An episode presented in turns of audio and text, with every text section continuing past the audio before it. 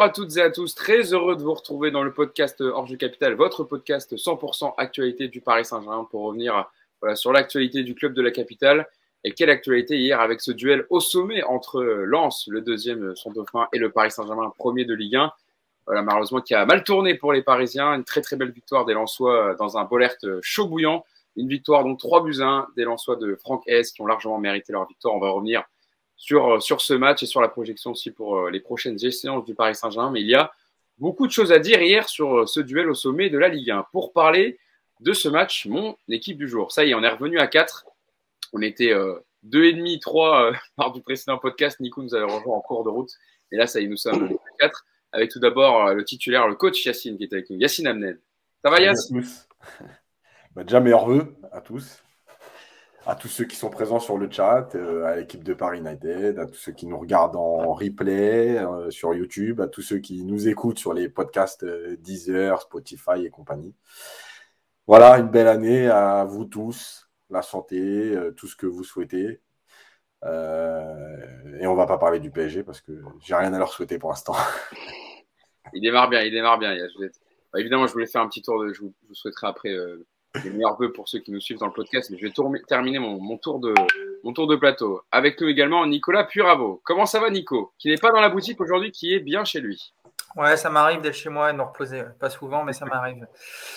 Euh, j'ai bossé ce matin, moi, messieurs. Hein. Je suis revenu en courant pour être avec vous parce qu'on euh, m'a demandé de venir pour euh, surveiller Yas parce qu'il y a des mecs qui s'inquiètent. Donc ils m'ont dit Nico, vas-y, tu es le seul qui peut éventuellement le calmer si ça se passe mal. Donc donc je suis là pour ça aujourd'hui. Hein. Je ne veux pas trop parler non plus, mais euh, je suis juste là pour lancer des messages d'alerte. Dès qu'Yacine est un peu trop rouge, je ne fais pas des grands gestes. Bah, meilleur vœu à Yacine et meilleur vœu à toi aussi, Nico, hein, également. Bonne année 2023. Ouais, bon vœu à tout le monde, évidemment. Bonne année et, la santé surtout. Effectivement, la santé est le plus important. Clément Pernia pour euh, terminer la bande, qui nous fait le plaisir d'être avec nous. C'était, ça faisait un petit moment qu'il n'avait pas été là sur le podcast, mais il est là aujourd'hui pour, euh, pour ce début d'année 2023. Tu nous fais un beau cadeau, Clément. bonne année à toi aussi. Comment ça va, Clément? Salut à tous, et bah meilleur vœu aussi, ça va très bien, euh, tout se passe bien. J'ai passé un mois en Argentine, donc je suis revenu hier et euh, je suis très content d'être avec vous. Bon, ça va, là, t'as pas le maillot de l'Argentine, t'as un polo du PSG quand même. Bien sûr, bien sûr. Non, non, en chambre, évidemment, c'est une, une private joke parce que, parce que Clément a regardé beaucoup de matchs de l'Argentine pour la Coupe du Monde au Volver, restaurant euh, adoré des, des, des Sud-Américains du Paris Saint-Germain. Clément, tu peux nous le confirmer oui, oui, oui, bah oui. Bah, je pense que tout le monde le sait maintenant. Je crois qu'on avait fait, euh, on avait reçu Carlos une fois, donc, euh, donc voilà. Voilà, effectivement. Mais Clément aujourd'hui, il, il, est, il est déçu comme nous tous après euh, cette belle débâcle du Paris Saint-Germain, donc qui s'est fait battre 3 buts 1 par, par Lens. Et donc, avant de démarrer le, le podcast, je voulais vous souhaiter, comme Yacine l'a fait en intro, une très belle année 2023 à tous. voilà, on espère qu'on va réussir à encore améliorer le podcast. Vous avez vu, on fait pas mal de changements pour essayer de vous améliorer la qualité euh, de, de, de, nos, de, nos, de nos comptes rendus, de nos analyses sur le Paris Saint-Germain avec euh, donc, cette application narrative qu'on utilise depuis un petit moment maintenant et qui voilà nous développe, qui aide à nous développer et qui euh, apporte un confort un peu plus visuel avec des stats, des photos. Et vous voyez également en, dessous de, de, nos, de, nos, de nos écrans notre compte Twitter, etc. Donc voilà, on essaie d'améliorer le podcast. On est très heureux que vous soyez toujours aussi nombreux à nous suivre à chaque fois pour chaque podcast du Orge Capital. On passe évidemment le bonjour et une très belle année à Mousse. Hein, qui n'est pas là avec nous aujourd'hui, malheureusement, qui a une petite grippe. Donc voilà, il est absent mousse et on lui souhaite euh, euh bon, rétablissement, une très belle année 2023, bon, qui commence mal pour lui, malheureusement. Euh, bon, c'est voilà, un peu le cas de tout le monde, la grippe. Donc voilà, on lui souhaite qu'il se rétablisse rapidement qu'il revienne avec nous. Et on souhaite également une bonne année à tous ceux qui ont participé dans le podcast en 2022, qui sera avec nous dans le podcast en 2023 pour débriefer les matchs du Paris Saint-Germain. Allez, on n'attend pas plus, on rentre dans le débrief de ce match avec donc les Parisiens qui n'ont pas tenu le choc hier, à hein, manger par euh, l'envie, le pressing et la vivacité des Lensois. Ils ont chuté lourdement à Bollert lors de la 17e journée de Ligue 1. Défait 3-1 les hommes de Galtier avec une ouverture du score de Frankowski. Égalisation d'Ekitike. Euh, on a eu deux buts en, à peine 8 minutes de jeu. Le match avait très bien démarré avant que Luis Openda euh, ne marque le but du 2-1 et Alexis Claude Maurice le, le but du 3-1 qui a scellé définitivement la victoire des Lensois qui mettent fin hein, d'ailleurs à la série de 32, de, de, de 32 matchs sans défaite du Paris Saint-Germain qui était entamée depuis mars dernier. Et, donc fin de l'invincibilité du Paris Saint-Germain cette saison. Sacré col de bois au lendemain donc, du Nouvel An pour les Parisiens. Et ça se resserre au niveau du classement parce que c'est ça la première info quand même de, cette défaite face à Lens. Euh, Paris qui n'a plus désormais que 4 points d'avance pour donc son dauphin, son dauphin en soi qui a fait une très belle opération hier en, revenant donc à quatre petits points euh, du Paris Saint-Germain. Ça sera notre dernier débat dans le podcast, à savoir est-ce que Lens peut tenir la dragée haute au Paris Saint-Germain et possiblement rafler le titre comme l'a fait Montpellier ou Lille ces dernières années? on va parler donc de, ce match avec en débrief, parler des compositions peut-être pour, pour démarrer. Euh, je pense qu'elles vont apparaître à l'écran. On les a, on les a préparées pour vous. Je l'ai pas, je l'ai pas. Il y a un problème là, mais c'est pas grave. Vas-y, vas-y. Ah, c'est pas grave. C'est pas grave. On va les donner comme ça. Donc pareil, aligné euh, Yacine en 4-4-2 losange. Euh, il y avait pas mal d'absents évidemment avec la suspension de Neymar, avec Messi qui ne va revenir que à partir de demain après avoir bien célébré la, victoire en Coupe du Monde Argentine. Euh, à droite, Hakimi à gauche, c'est une première depuis qu'il est arrivé en l'absence de Bernat qui est toujours euh, blessé et Nuno Mendes également. Et alors il y avait Bichabu face à Strasbourg là euh, pour ce duel euh, Hakimi, pour ce choc, Galtier avait privilégié Hakimi. Un milieu de terrain en 4-4 de losange avec Ruiz, Danilo, Verratti et Carlos Soler en numéro 10 et Ekitike Mbappé. Bon, Yacine, on parle des compos aussi, mais au-delà de, cette composition aussi, Paris clairement s'est fait manger par l'envie, l'intensité et la tactique imposée par, par Francaise. Bah ouais, mais le problème c'est que bah, il y a plein de problèmes en fait. Déjà dans la compo de départ, euh, il y a euh, Danilo qui n'a pas joué depuis euh, le premier match de la Coupe du Monde avec le Portugal, que tu relances dans un match où tu sais qu'il va avoir de l'intensité, où tu sais qu'il va falloir courir. Et en plus, tu envoies le message de bah, bah, je mets Danilo parce qu'il faut de l'impact, il faut de la taille, il faut du muscle, il faut du poids. Mais enfin, je veux dire, déjà, ce choix, il est très étrange. Euh, la deuxième chose, c'est que tu as inversé Ramos et Marquinhos. On le sait, Ramos, il est déjà mieux à gauche. Marquinhos, il est, il est mieux à droite. Euh, il joue comme ça depuis le début de saison et tu décides de les inverser. Bon, étrange. Ah bah, on, les a, euh, les compositions, elles apparaissent. Ouais, voilà. Ça, fonctionne. ensuite, donc, ça, donc, Danilo, Marquinhos et Ramos qui ont changé de poste. Tu as Hakimi que tu tentes pour la première fois à gauche. T'as Verratti, qui a plus joué en relayeur depuis euh, le début de saison, que tu enlèves de devant la défense, contre une équipe qui fait du pressing, et tu sais que c'est ton seul joueur qui est capable de te sortir des pressings. Euh, et donc, tu n'as pas Neymar, tu relances Solaire en numéro 10. Euh, Galtier a expliqué longtemps en début de saison qu'il y avait des choix quand il y avait des absents. il n'aimait pas trop toucher, c'est-à-dire que Ruiz restait côté droit, que euh, voilà, pour changer que un ou deux joueurs. Là, tu as plein de changements de poste euh, contre la meilleure équipe euh, collectivement de Ligue 1. mais déjà, je n'ai pas compris où est-ce qu'il voulait en venir, Galtier. et, ben, dans le début de match, tu l'as vu, parce que même le but, c'est un peu un miracle, parce que le but, déjà, il ne doit pas être validé. Il faut être honnête. et ensuite, tu te fais bouffer donc, dans tous les compartiments du jeu dans les transitions alors que tu savais que c'était le point fort. En fait, je me demande euh, qu'est-ce qu'ils ont préparé en fait? Puisque, euh, en fait, Lens, ils ont fait le match qu'on attendait d'eux. Dans l'intensité, dans les transitions, dans l'impact. Euh, mais tu as préparé quoi en fait? Je comprends pas. Qu'est-ce que tu as voulu faire? Donc, voilà. Et dans la continuité, on y reviendra dans le détail. Mais à la pause, il n'y a pas de changement. Il n'y a pas de changement de système. Il n'y a pas de changement de joueur. Mais, en fait, moi, je veux bien qu'on m'explique plein de choses mais je crois qu'à un moment donné, on va ouvrir les yeux.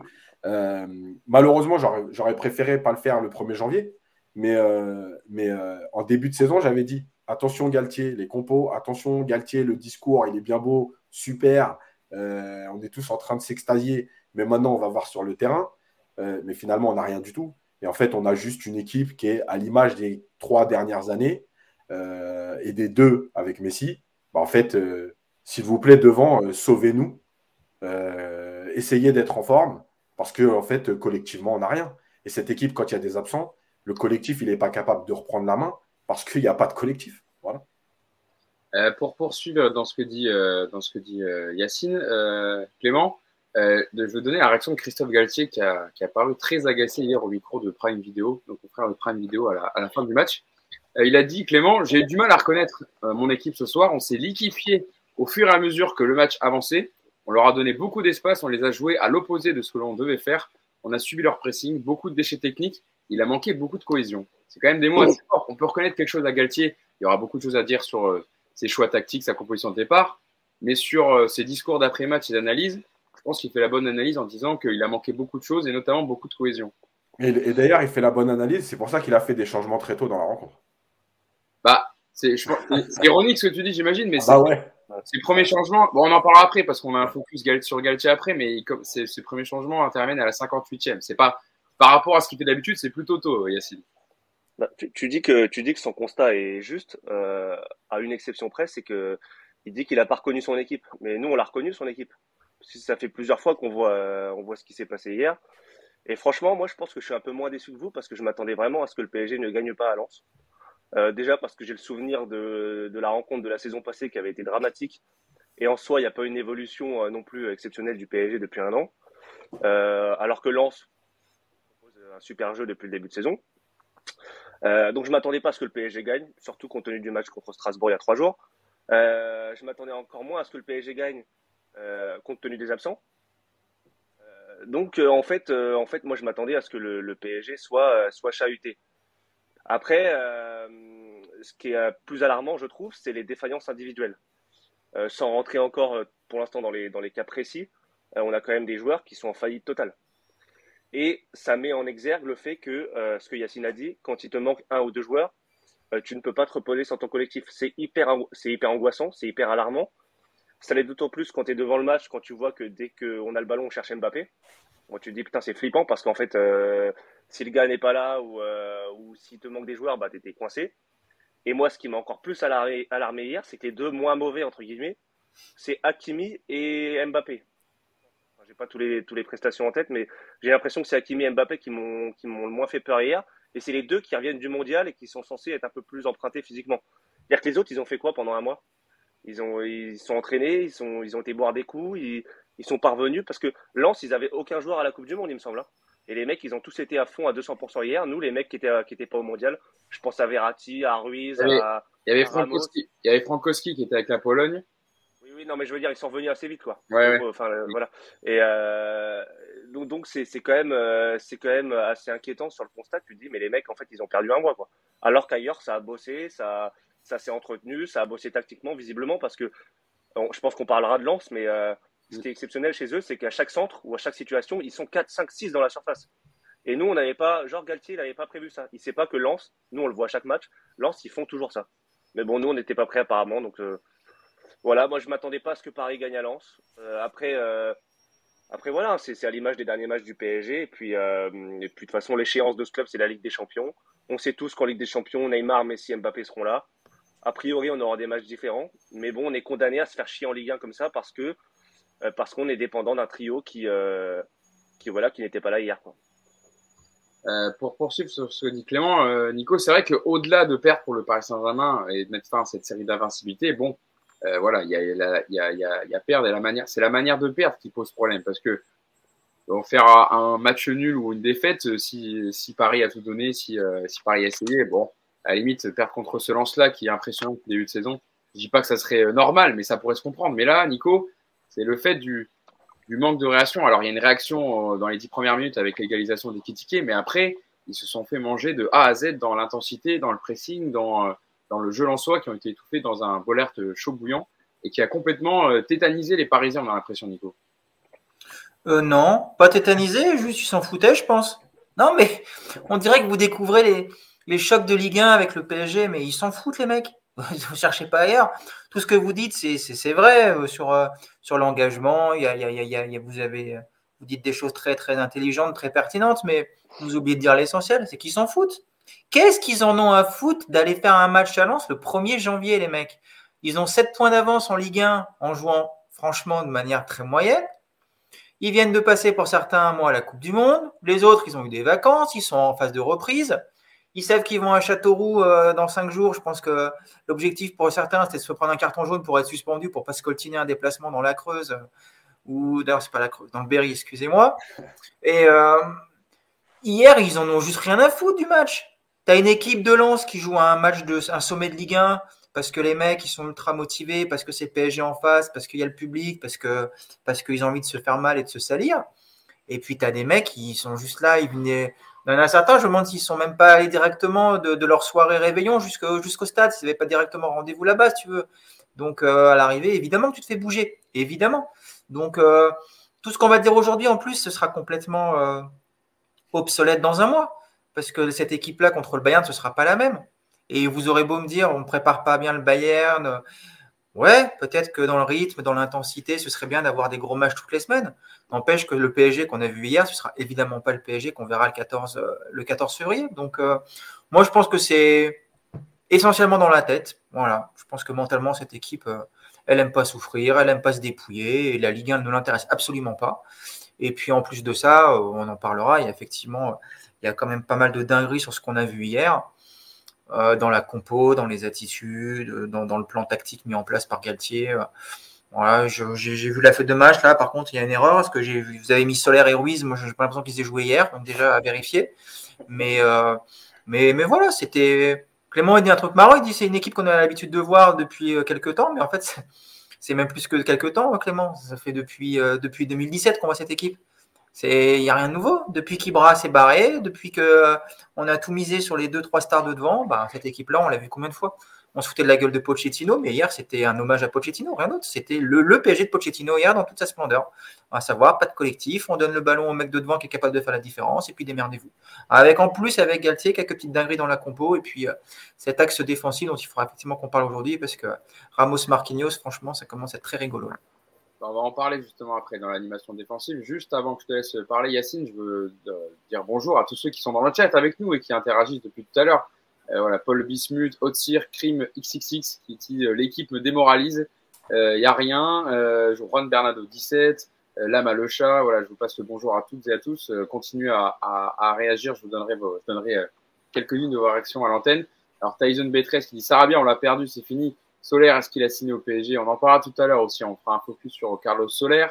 Euh, je lis les, commentaires en direct. Ah, ouais, Olive Brasil 117 qui nous dit Faites-nous croire que les gars ont pas picolé et bouffé comme des saligots la veille, puisque évidemment, voilà, la, fête du Nouvel An, c'était juste la veille du, match face à, face à Lancière. Euh, Tug Dubourg qui nous dit le pire, c'est que Galtier et Campos avaient un plan pour la pour l'après Coupe du Monde. Et voilà, donc beaucoup de, de, réactions qui rejoignent ce que vous dites depuis tout à l'heure sur euh, ce début de débrief euh, du match. Euh, Yacine, euh, est-ce que tu veux continuer sur ce que disait Nico? Mais j'ai une petite tête d'ailleurs, Nico en parlait. C'est vrai que Paris a, désormais perdu ses trois derniers déplacements chez son dauphin en Ligue 1. Donc contre Lyon en janvier 2018, ils avaient perdu 2-1 les Parisiens. À Lille, en avril 2019, ils avaient perdu 5 buts à 1, on s'en rappelle. Et donc hier, sur la pelouse de Belert, ils ont souvent du mal face à leur dauphin, hein, Yacine. ils ont du mal dès qu'il y a une équipe qui a envie de jouer un peu contre eux, qui leur rentre dedans. Euh, et que euh, en sont en mode Ligue 1 et qu'ils ont qu'ils ont pas envie d'aller se faire mal. Euh, mais, mais en fait, je, suis d'accord avec Nico, c'est vrai, tout, ce qu'il dit sur ils s'en foutent, etc. Mais moi, ce qui me dérange, c'est en fait le, dire, ça veut dire que nous, on est condamné à juste se dire bon ben le championnat, alors une année sur trois et une équipe surprise qui va venir te prendre le titre. Et puis le reste du temps, on va se faire chier et puis on va espérer à un moment donné qu'en Ligue des Champions, on a envie de se faire mal. On n'a pas, le droit de, pas le droit de vivre des bons matchs, on n'a pas le droit d'avoir un collectif, on n'a pas le droit euh, d'avoir une équipe qui répond quand elle se fait bouger. Euh, et moi, je, suis d'accord avec Nico quand il dit Ouais, vous êtes naïf, et c'est vrai, euh, parce que moi, j'espère toujours. Mais moi, ça me, commence à me faire chier sérieusement. Voilà, je, vais essayer de rester poli, mais moi, ça me gave de, voir ces mecs-là. Et, je vais même inclure tous les, les, les supporters aujourd'hui là euh, qui t'explique Ouais, mais vas-y, euh, dès qu'il y a une défaite, euh, vas-y, on est premier, on a vaincu, on est qualifié en Ligue des Champions. ouais, mais vous n'êtes jamais content. Bah ouais, je suis jamais content. Moi, je suis pas content quand je vois une équipe qui, qui, qui, se fout de ta gueule, quand je vois une équipe qui peut pas faire trois passes, quand je vois qu'on nous parle du recrutement, parce qu'il va falloir ouvrir avec le dossier Galtier, évidemment, le dossier Campos, parce que ça commence à me gaver. Voilà. Et moi, quand je vois tous ces comptes de Ah ouais, mais vas-y, il faut être derrière l'équipe, mais j'ai envie d'être derrière personne. Non, mais c'est ce qu'il mérite. À un moment donné, moi, je veux bien qu'on m'explique que euh, Neymar, que Mbappé, que ceci, que cela. Hier, j'ai vu, on m'a expliqué. Moi, ça fait six mois, un an, deux ans qu'on m'explique qu'Mbappé, Mbappé, il a besoin de personne. Voilà, qui peut tout faire tout seul. On a vu hier. Quand j'explique que le contenu, à un moment donné, il faut l'analyser. Quand j'explique qu'on ne peut pas être que sur des chiffres et des stats. Quand j'explique que, ouais, Mbappé, il a des stats, mais à un moment donné, il y a quand même des ballons qui arrivent. On m'explique que je suis un tocard, que je connais rien au foot, que je dois me mettre à genoux devant Mbappé parce qu'il il fait tout tout seul. Mais on a vu hier, Donc à un moment donné, ça me saoule. Voilà, ça me saoule. Ça me saoule de voir une équipe qui a zéro collectif. Qu'est-ce qu'ils font à l'entraînement à part des taureaux? Voilà. À quoi servent les coachs? Je répète ce que j'ai dit avec Pochettino. Arrêtez de donner 200, 300 000 euros à un entraîneur. Donnez 1500 balles à un mec qui va ramener les maillots, puisque de toute façon, l'équipe, elle est connue, puisque de toute façon, l'entraînement, ça ne fait rien. Donnez, donnez 1500 balles à un mec qui est heureux d'être là, qui prend du plaisir. Et puis, l'équipe, de toute façon, ce sera la même. Voilà. Moi, j'en ai marre qu'on se foute de nous. Ah, c'était la fin. Ah putain, je sais jamais. Ouais, c'est vrai. Ah, j'ai pas envie de continuer parce que sinon je vais, je vais, je vais déraper. Mais j'adore, j'adore les, les, quand euh, Gassine commence à s'énerver. Je ne sais jamais où la pompe termine. Donc des fois, je laisse pour pas le couper dans son analyse euh, un peu, un peu énervé, mais des fois ça, ça tombe comme ça, bim. Non mais euh, on a, on a bien compris le message, Gassine, on a compris. Non mais je, je, évidemment qu'on laisse, on, je vous laisse dire ce que vous voulez sur le podcast. Mais voilà, juste si je peux faire le modérateur en direct pour éviter trop trop d'insultes et qu'on se fasse bannir de Twitch, Yass, ouais, j'ai ce rôle-là, on va dire. Mais qui, mais qui se fasse bouger un peu. Voilà. Qui se fasse bouger et qu'on arrête de. Le confort. Le confort, ils l'ont grâce aux dirigeants, mais ils l'ont aussi grâce aux supporters. Il y a. Il y a Yon euh, Essenaro, que vous connaissez bien, qui, euh, qui, a fait le podcast avec nous euh, dernièrement, qui dit Yacine, tes vacances au Qatar avec Nico t'ont fait du bien. Tu craches un peu trop dans la soupe, par contre, maintenant. Voilà, parce que évidemment, ça a été une travail joke entre Nico et Yacine qui ont fait croire aux gens sur Twitter qu'ils étaient partis au Qatar pour courir la Coupe du Monde, payés par, tout offré par les frais du, du Qatar et de, et de, et de Doha, voilà. Mais évidemment, c'était. Et juste, c'était une juste que, que Yon, euh, c'est évidemment faux. Hein. Ce que dit Yon, c'est ironique. Hein. Que les mecs ne commencent pas à l'attaquer en lui disant ouais, il crache pas dans la soupe. C'est voilà, c'est ironique. Non, non, mais effectivement, il rigole Yon et, on lui passe le bonjour. On lui souhaite à lui aussi une très belle année 2023. On espère qu'il reviendra avec nous sur le podcast euh, rapidement. Alors, oui? Pour rebondir sur ce que tu dis, Yacine, en fait, euh, ce côté euh, sénateur du, championnat, moi, je pense que la conséquence fait, de la Ligue 1 et de, de, la suprématie du PSG en termes budgétaires et qui a écrasé toute la concurrence, ça, c'est quand même un, état de fait qu'on ne peut pas nier. Mmh. La conséquence, elle est là, moi, je trouve. Plus que sur le fait de dire il n'y a pas assez de concurrence et donc on ne prépare pas bien la Ligue des Champions. Moi, ça, j'y crois pas. Mmh. Parce qu'on a déjà vu euh, le PSG en Ligue des Champions, enfin des, des matchs énormes. Il y a le côté mental après qui intervient, mais ça, je crois que c'est un autre aspect. Par contre, je crois qu'effectivement, la, la, conséquence directe de cette Ligue 1 euh, écrasée par le PSG, c'est qu'effectivement, on est condamné à s'emmerder. Parce que les mecs le savent. Mmh. Ils n'ont pas besoin de se dépouiller. Alors, la déception, c'est qu'en début de saison, on a eu deux, trois matchs où on s'est dit, tiens, Galtier insuffle un, un, souffle nouveau et les mecs ont envie de se cavaler. Le match à Lille, on avait tous adoré, mais en fait, on s'est vite rendu compte que tout ça, c'était euh, vraiment euh, pas, ça, ça, peut pas s'inscrire sur la durée parce que c'est des mecs qui ont, ça en eux et ça, je sais pas comment tu peux aujourd'hui le supprimer, le corriger. C'est que il y a une telle marge en championnat, il y a tellement de facilité, il y a tellement de différence pour gagner 95% euh, de tes matchs que bah, les, les deux trois matchs où tu dois effectivement te mettre en mode combat, bah t'es pas prêt à le faire parce que tu es un peu surpris. Et puis, en fait, surtout, tu n'as pas envie, je le redis, tu n'as pas envie.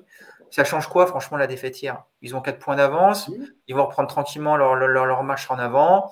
Et c'est une saison qui va encore se finir avec 10 points, 15 points d'avance. Donc, euh, elle est là, je crois, effectivement, la conséquence. C'est que nous, en tant qu'amoureux du foot, et on a envie de voir une équipe euh, produire quelque chose toutes les semaines. Et effectivement, euh, la frustration, elle est là. C'est que bah, moi, je vous le dis, hein, le match d'hier, je l'ai regardé d'un œil. J'étais même pas, ça m'intéressait même pas plus que ça, parce que j'ai vu comment ils étaient, j'ai vu comment ça allait se passer. que moi, je suis même pas énervé après un match comme ça. Ça me fait rigoler. Ça me fait rigoler puisque ils réussissent à nous transmettre ce côté, euh, on s'en fout de la Ligue 1, quoi. Et moi, honnêtement, la Ligue 1, euh, hier, je me disais, mais putain, le mondial, c'était sympa, quoi. Ça m'a manqué hier la Coupe du Monde pour le coup.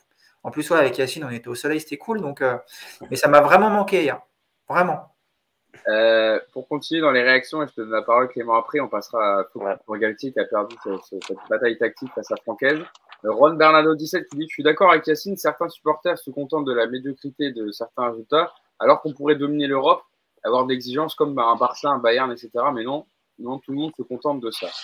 Euh, voilà, il y a Moule, ce joueur qui est dans le podcast et qui, euh, qui est dans le podcast, qui est dans le, dans le chat Twitch et qui remercie les gens voilà, qui lui souhaitent des messages de bon rétablissement à sa grippe. On espère, Mousse, évidemment, tu as souhaité pareil en début de podcast, que tu reviendras rapidement euh, dans le prochain podcast. Clément, est-ce que tu veux ajouter quelque chose ou est-ce qu'on peut pas ouais. Vas-y. Non, j'aimerais. Je suis d'accord avec Nico sur la fin quand il dit qu'ils nous ont transmis une forme de lassitude, euh, une forme de je m'en foutisme de la Ligue 1. Euh, mais j'aimerais juste rebondir sur sur ce qu'il a dit dans le sens où de toute façon ils en ont rien à foutre. Enfin, ça fait trois ans que ça dure, quatre ans que ça dure. Moi, je trouve que c'est particulièrement le cas à l'extérieur, en fait. Au-delà du fait qu'ils ne soient pas intéressés peut-être par la Ligue 1, et je pense qu'on, oui, d'une certaine manière, on est naïf, il y a une vraie faiblesse de cette équipe quand elle est chahutée à l'extérieur. Moi, je pense que ce match-là, hier à domicile, tu peux le gagner. Parce que le PSG, des matchs comme ça à domicile, bah, comme contre Strasbourg, ils finissent par les gagner à l'arrache sur un péno ou un exploit individuel. Mais en fait, quand tu regardes, quand tu parlais des Dauphins tout à l'heure, c'est parce qu'à chaque fois, c'est à l'extérieur. Et en Ligue des Champions, quand on perd, c'est à l'extérieur. Et en fait, cette équipe ne sait pas jouer quand elle est chahutée sur une autre pelouse. Donc je pense que ça, c'est un vrai truc et je ne sais pas ce qu'ils font parce que tous les entraîneurs, quand ils arrivent, ils ont cette donnée. Ils voient ça. Ils voient que le PSG, les deux, trois matchs qu'ils perdent dans la saison, bah, c'est à Lyon, à Lens, à Lille peut-être. Mais en fait, il n'y en a aucun qui bosse sur le sujet. On avait parlé peut-être euh, d'un psy à une époque, on s'est dit peut-être que ce, groupe en avait besoin.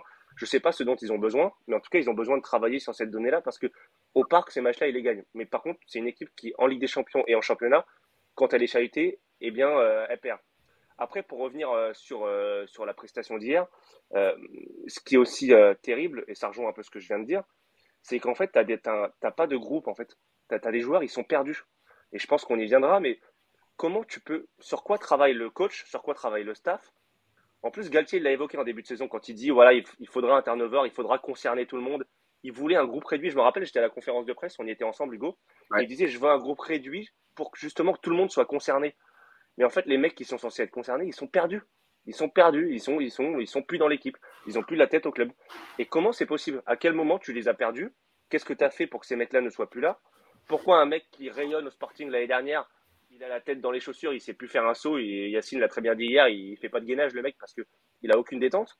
Euh, comment un Carlos Soler euh, peut être, euh, est un très bon joueur au FC Valence, peut perdre confiance? Il y a des mecs, tu te dis, mais ils sont, ils sont disparus quoi. Tu, et, tu, et là, tu, là, tu remets, et je pense qu'on pourra passer à Galtier. Là, tu remets en question, en question le coach et le staff parce que ces données-là, tu les as quand tu arrives au PSG tu travailles, tu es en binôme avec Campos, tu regardes, tu fais un point sur ce qui a fonctionné, pas fonctionné dans cette équipe les années précédentes. Bah, putain, ça, c'est l'élément central. L'élément central, c'est le groupe, les fragilités, euh, le mental. Qu'est-ce que, qu'est-ce que tu fais? Pourquoi tu les perds? Sur quoi tu as travaillé pendant un mois avec les mecs qui ne jouaient pas? Que tu es, censé remobiliser, reconcerner pour rejouer dans cette deuxième partie de saison alors qu'ils auront un, rôle plus important à jouer avec la Ligue des Champions? Eh bien non. Et moi, pour moi, au-delà de la dimension tactique, je pense qu'on va y venir, c'est vraiment la dimension psychologique et mentale. En fait, tu n'arrives pas à faire passer à ce groupe un cap euh, pour concerner tout le monde, pour être, comme euh, l'a dit le chatter tout à l'heure, euh, au, niveau du Real, au niveau du Bayern, concerné en championnat, en Coupe du Roi, enfin en Coupe, en nationale, en Ligue des Champions. Et ça, ça c'est vraiment la, grosse défaillance, selon moi, du staff.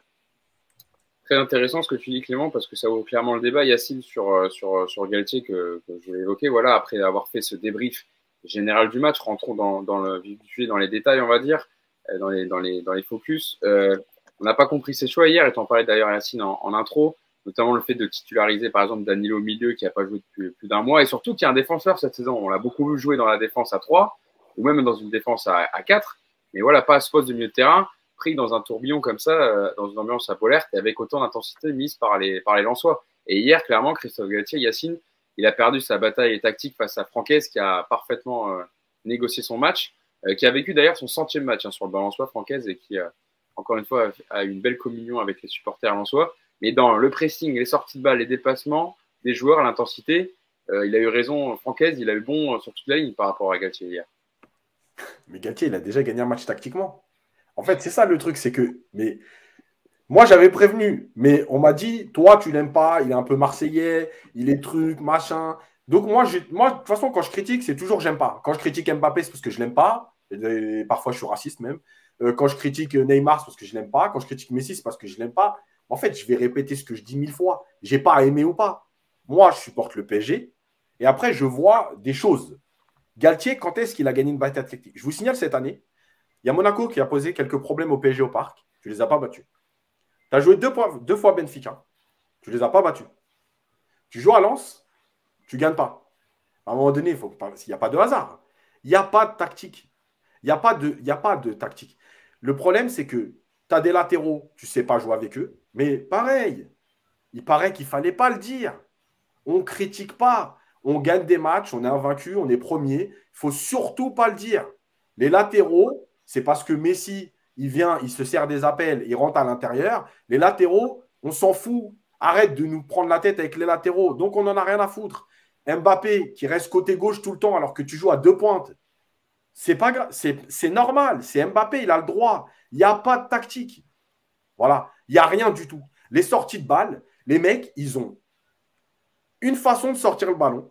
Hier, il n'y avait pas Verratti. Il n'y a, a aucune solution. Il n'y a personne qui peut improviser. Il n'y a personne qui peut innover. Il n'y a rien de préparé, sauf, sauf le fameux long ballon sur Ruiz qu'on avait déjà vu contre Marseille. Et comme en plus, Ruiz, je viendrai après, mais il est catastrophique. Il n'est pas capable de faire un contrôle orienté. Donc évidemment que le seul ballon que tu as joué long sur Ruiz, tu es revenu 20 mètres en arrière. Mais vous ne voyez pas qu'il n'y a rien. C'est ça qui est catastrophique. Il n'y a rien. En face, il y a une équipe. Les latéraux, ils connaissent leur rôle. Les joueurs offensifs, euh, allez, dans les dans, droit, axial gauche, ils connaissent leur rôle. Chacun joue euh, l'un par rapport à l'autre avec son coéquipier. Il y a l'appel de balle. Je vais le mettre après en photo.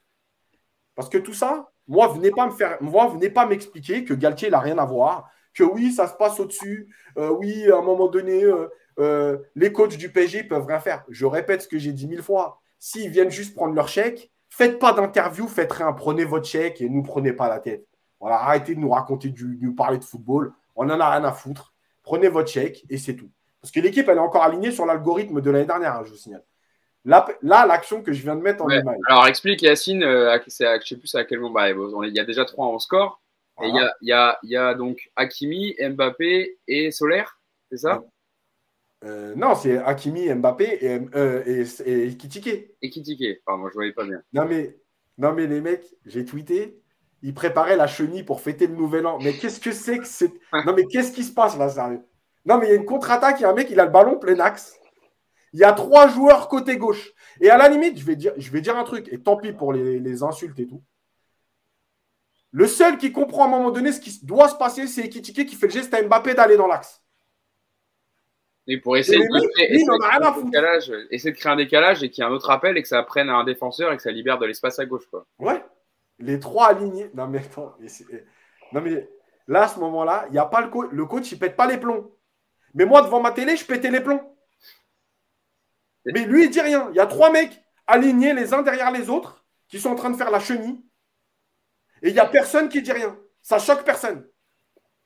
Non, mais il n'y a rien dans cette équipe. Il n'y aura que des miracles. Franchement, moi, Yacine, cette photo, elle me choque, pour le coup. Tu dis que ça choque personne. Ah oui Moi, ça me choque parce que Ekitike, il est vachement trop loin d'Mbappé, il ne peut pas lui prendre la taille, tu vois, par exemple, pour la chenille. Voilà. évidemment. Ça, c'est un, un problème quand tu veux faire la chenille. Bah ouais. Mais par contre, toi, sur cette image, euh, Ekitike, il a compris qu'il fallait aller dans l'axe, mais c'est à lui d'y aller pour le coup. Mais ce qu'il fait là, Le truc, c'est que, alors, le truc, c'est que je pense, moi, que Mbappé, il peut y aller, mais en fait, pourquoi je te rejoins sur c'est à Ekitike de le faire? Parce qu'en fait, c'est ce que j'ai expliqué la semaine dernière. Ekitike, il ne peut pas dire à Mbappé où aller. C'est-à-dire qu'Mbappé, il fait et Ekitike doit s'adapter. Donc évidemment que c'est à lui d'être dans l'axe ou d'aller dans l'axe. Mais dans une action, dans un collectif normalement constitué, avec des mecs qui ont décidé de ne pas jouer tout seuls dans leur coin et faire leur match, mais de jouer ensemble, évidemment que Mbappé, il peut à ce moment-là plonger. Parce que s'il plonge, déjà, il y a un intervalle très grand entre les deux défenseurs en soi. Donc, il peut recevoir le ballon. Et en plus, s'il plonge, il y a automatiquement le défenseur qui va le suivre. Et donc, il va ouvrir pour équitiquer. Mais là, là, il faut demander à Mbappé de se sacrifier. Et il n'a pas le temps. Il ne peut pas se sacrifier. Il faut qu'il marque des buts. Voilà pour le. C'est vrai que cette, cette, photo est assez parlante hier sur l'animation offensive. Alors, on a un peu sorti du focus Galtier, mais euh, voilà. Non, parce que c'est parce que c'est le rôle de Galtier de préparer ça. Tu joues un contre, les mecs savent pas les appels qu'ils doivent faire. Eh, c'est vrai que Nico, on en revient, on en revient au même problème. Mais est-ce que Galtier, euh, est-ce qu'il est comme les autres entraîneurs parisiens? Dès qu'il a, il lui manque Neymar ou Messi, bah, dans l'animation, ça devient très compliqué et voilà, ça manque de solutions. Ou en tout cas, il n'y a pas de circuit de. On en parle tout le temps hein, dans le podcast. À chaque fois, on fait ces débriefs quand Paris perd ou Paris est en difficulté. Mais tu te reposes toujours sur, des, sur tes grands joueurs et, et euh, tu peux pas, t'as pas de ressort collectif pour faire autrement, Nico. Alors déjà, je vais demander à Yacine de se calmer parce que là, je le trouve très très énervé. C'est vrai qu'il est tendu, l'ami Yacine. Ah ouais, il, parle, il parle à cœur ouvert, euh, Yacine. Je sais qu'il est, il est, il est très déçu, enfin, en tout cas frustré par cette, euh, par cette défaite, en tout cas, et on le comprend, nous aussi. Hein. Et, euh, et c'est vrai que. Et juste, attends, Hugo, juste, Oui. la défaite, je m'en fous. D'accord? Parce que tu peux perdre La manière. fous, c'est- Par la manière de perdre. Voilà, exactement. C'est ça dont on, en plus on parle depuis tout à l'heure. C'est au-delà de perdre un match, euh, tout le monde peut perdre un match. Et s'il y a les ingrédients que tu as essayé, pas de problème. Là, le problème, Nico, c'est que c'est que la manière, et je t'avais posé la question tout à l'heure, mais il n'y était pas. Mais voilà, sur le point de vue euh, animation, euh, Nico, c'est vrai que c'est- c'était euh, on- c'était c'était très très compliqué pour créer même une, se créer une occasion, une situation. Ouais, mais parce que euh, parce qu'encore une fois, la base du football, c'est courir, c'est de faire des appels, c'est de proposer du jeu sans ballon et que on a une équipe. J'ai l'impression de répéter toujours la même chose, mais je radote pas. Mais c'est une équipe de feignasses. Et quand tu cours pas au football, tout est plus compliqué, surtout face à une équipe en face qui elle court beaucoup. Donc euh, c'est tout con, mais voilà, quand tu as un milieu de terrain qui te fait une passe à deux mètres et puis qui reste assis et statique, qui te regarde et qui te propose rien en échange, c'est difficile. Quand tu as des, des, hier, pour le coup, quand tu as des latéraux qui sont absolument pas, euh, sont absolument pas dans les prises d'espace, euh, ou dans les appels en profondeur, bah, tu crées pas de- d'espace. Quand tu as un mec censé jouer numéro 9, parce qu'on nous explique que cette équipe de lance n'aime pas la profondeur et qu'elle n'aime pas défendre en reculant, et que tu as un numéro 9 qui est tout le temps désaxé et qui demande que les ballons en pivot euh, dans les pieds, c'est même chose, tu te pénalises toi-même. Je crois que c'est. Il y, a, effectivement une, euh, un côté improvisation quand on les voit jouer, où on se demande effectivement ce qui a été travaillé à l'entraînement. Mais moi, je reste persuadé que si cette équipe se mettait à courir euh, 50% de plus, bah, ce serait beaucoup plus simple. Et euh, ce, manque de mouvement, il est souvent, euh, il est souvent euh, rendu euh, moins important parce que tu as des Messi, des Neymar qui, eux, sans mouvement, sont capables justement de te créer du jeu par la passe, par les inspirations, par le dribble. Hier, euh, hier quand tu n'as plus des mecs comme ça, bah, tu n'as aucune, aucune solution. Et moi, ce qui me frustre un petit peu comme Yacine, c'est la, défaite, franchement. je sais pas si on devient des vieux et qu'on perd la passion, mais franchement, la défaite hier, ça m'a. ça m'a rien fait du tout. Quoi. Il, y a, encore cinq ans, mais je ne dormais pas de la nuit, je réveillais la famille, je tapais tout le monde. Là, hier, mais, je, enfin, vraiment, limite, ça m'a fait rire. Mais euh, on aimerait tous avoir un gros collectif qui est sublimé par des individualités. Le souci du PSG, c'est qu'on a, on a juste, un, on a juste des, des, des individualités qui, qui, qui masquent la faiblesse d'un collectif. Voilà. Et, euh, et hier, en fait, bah, tu supprimes deux, deux mecs capables de faire du jeu et de, de, de, de créer des choses, bah, il ne se passe plus rien parce que tu as parce que tu as un profil de joueur qui ne qui, qui va pas, parce que tu as une animation qui va pas, parce que tu as des, as des choix. On parlera de Ruiz tout à l'heure, j'imagine, mais euh, Mm. tu vois, euh, Ruiz, euh, Ruiz à droite d'un milieu en losange, tu m'expliques qu'est-ce qu'il fout là, quoi. Je, je pense pas que ce soit son meilleur poste. Un mec qui veut pas jouer avec le pied droit, qui se retrouve à droite d'un milieu en losange. Je suis pas coach, mais euh, ben, je, pense que c'est pas forcément le truc le plus, intelligent. Euh, et puis, tu as des mecs qui jouent pas assez, donc quand tu, fais appel à eux, ils sont pas non plus dans le coup. Mais euh, cette équipe n'a pas de fond de jeu, voilà. Cette équipe n'a pas de circuit de passe. Cette équipe ne repose que sur ses trois individualités de devant.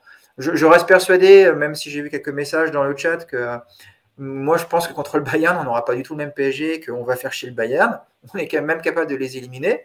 Euh, Clément nous disait qu'on était tout le temps bousculé et qu'on gagnait jamais en Ligue des Champions. Bah, il y a le- les, les- les derniers gros matchs, on a été bousculé, on a, on a été gagné au Bayern, par exemple, tu vois. Donc, euh, À l'extérieur, à l'extérieur. Ouais, à l'extérieur, bah, le, le match au Bayern, on est, on est bousculé comme rarement, et puis tu as des individualités qui te permettent de gagner. Donc, tu vois, il n'y a, il y a pas de. À Munich, Y a pas à Munich, tu perds. À Munich, tu perds. À City, tu perds. À Barcelone, tu perds. En fait, tu perds tout le temps quasiment à l'extérieur.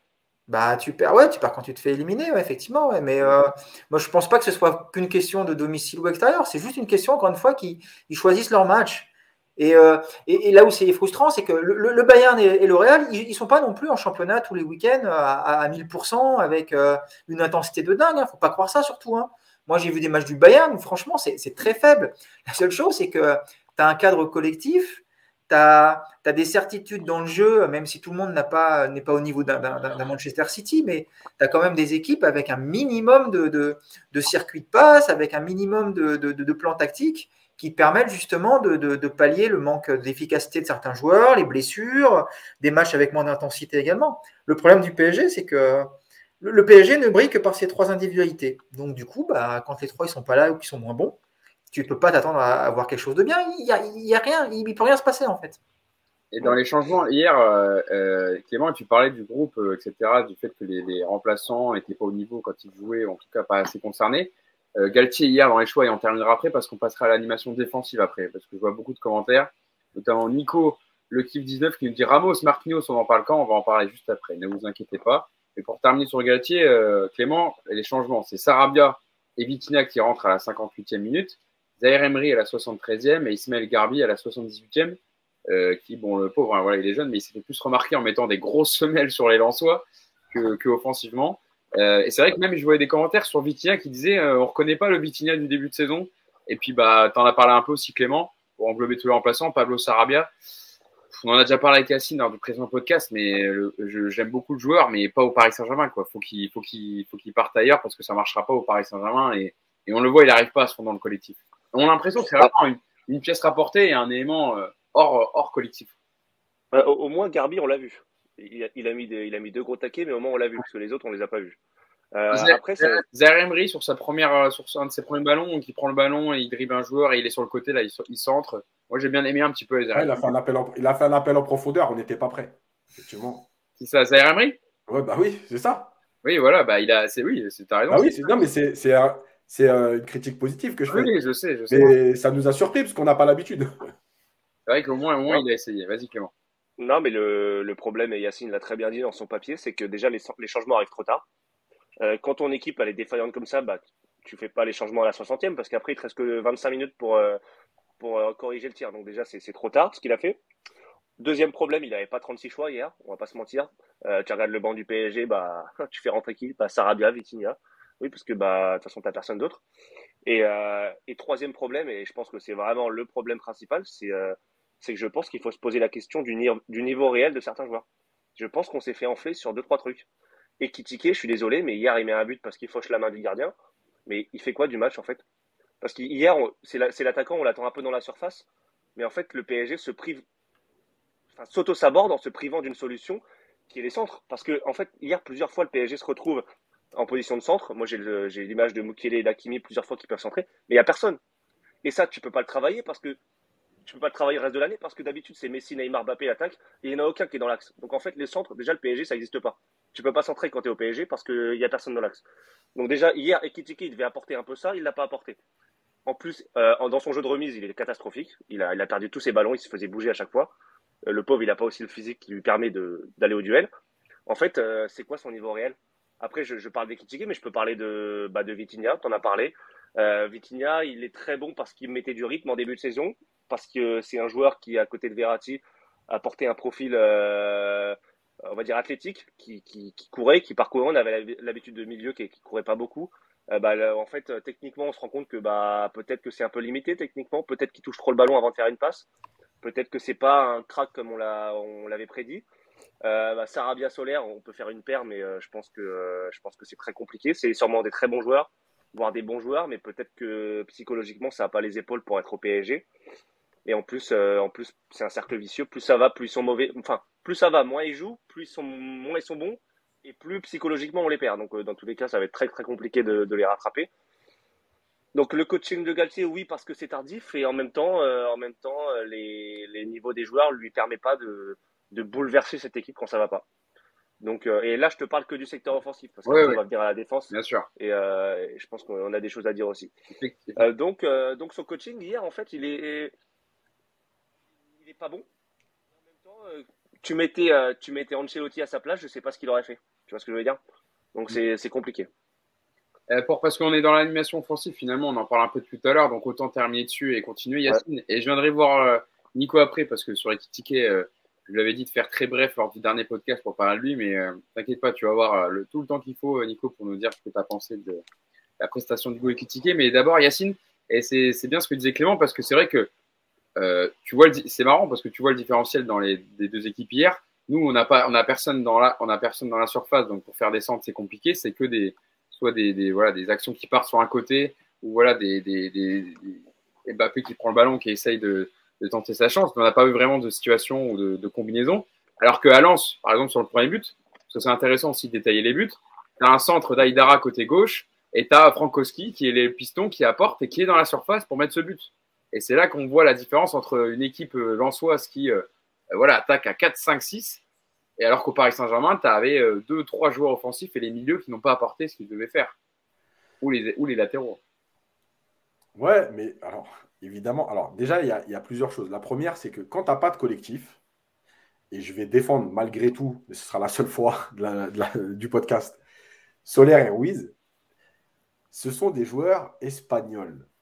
Ils sont formés dans une idée de jeu collectif avec beaucoup de déplacements. Un, deux pour le troisième, le joueur qui fait un appel, qui libère un espace, et le troisième qui vient à l'intérieur de cet espace.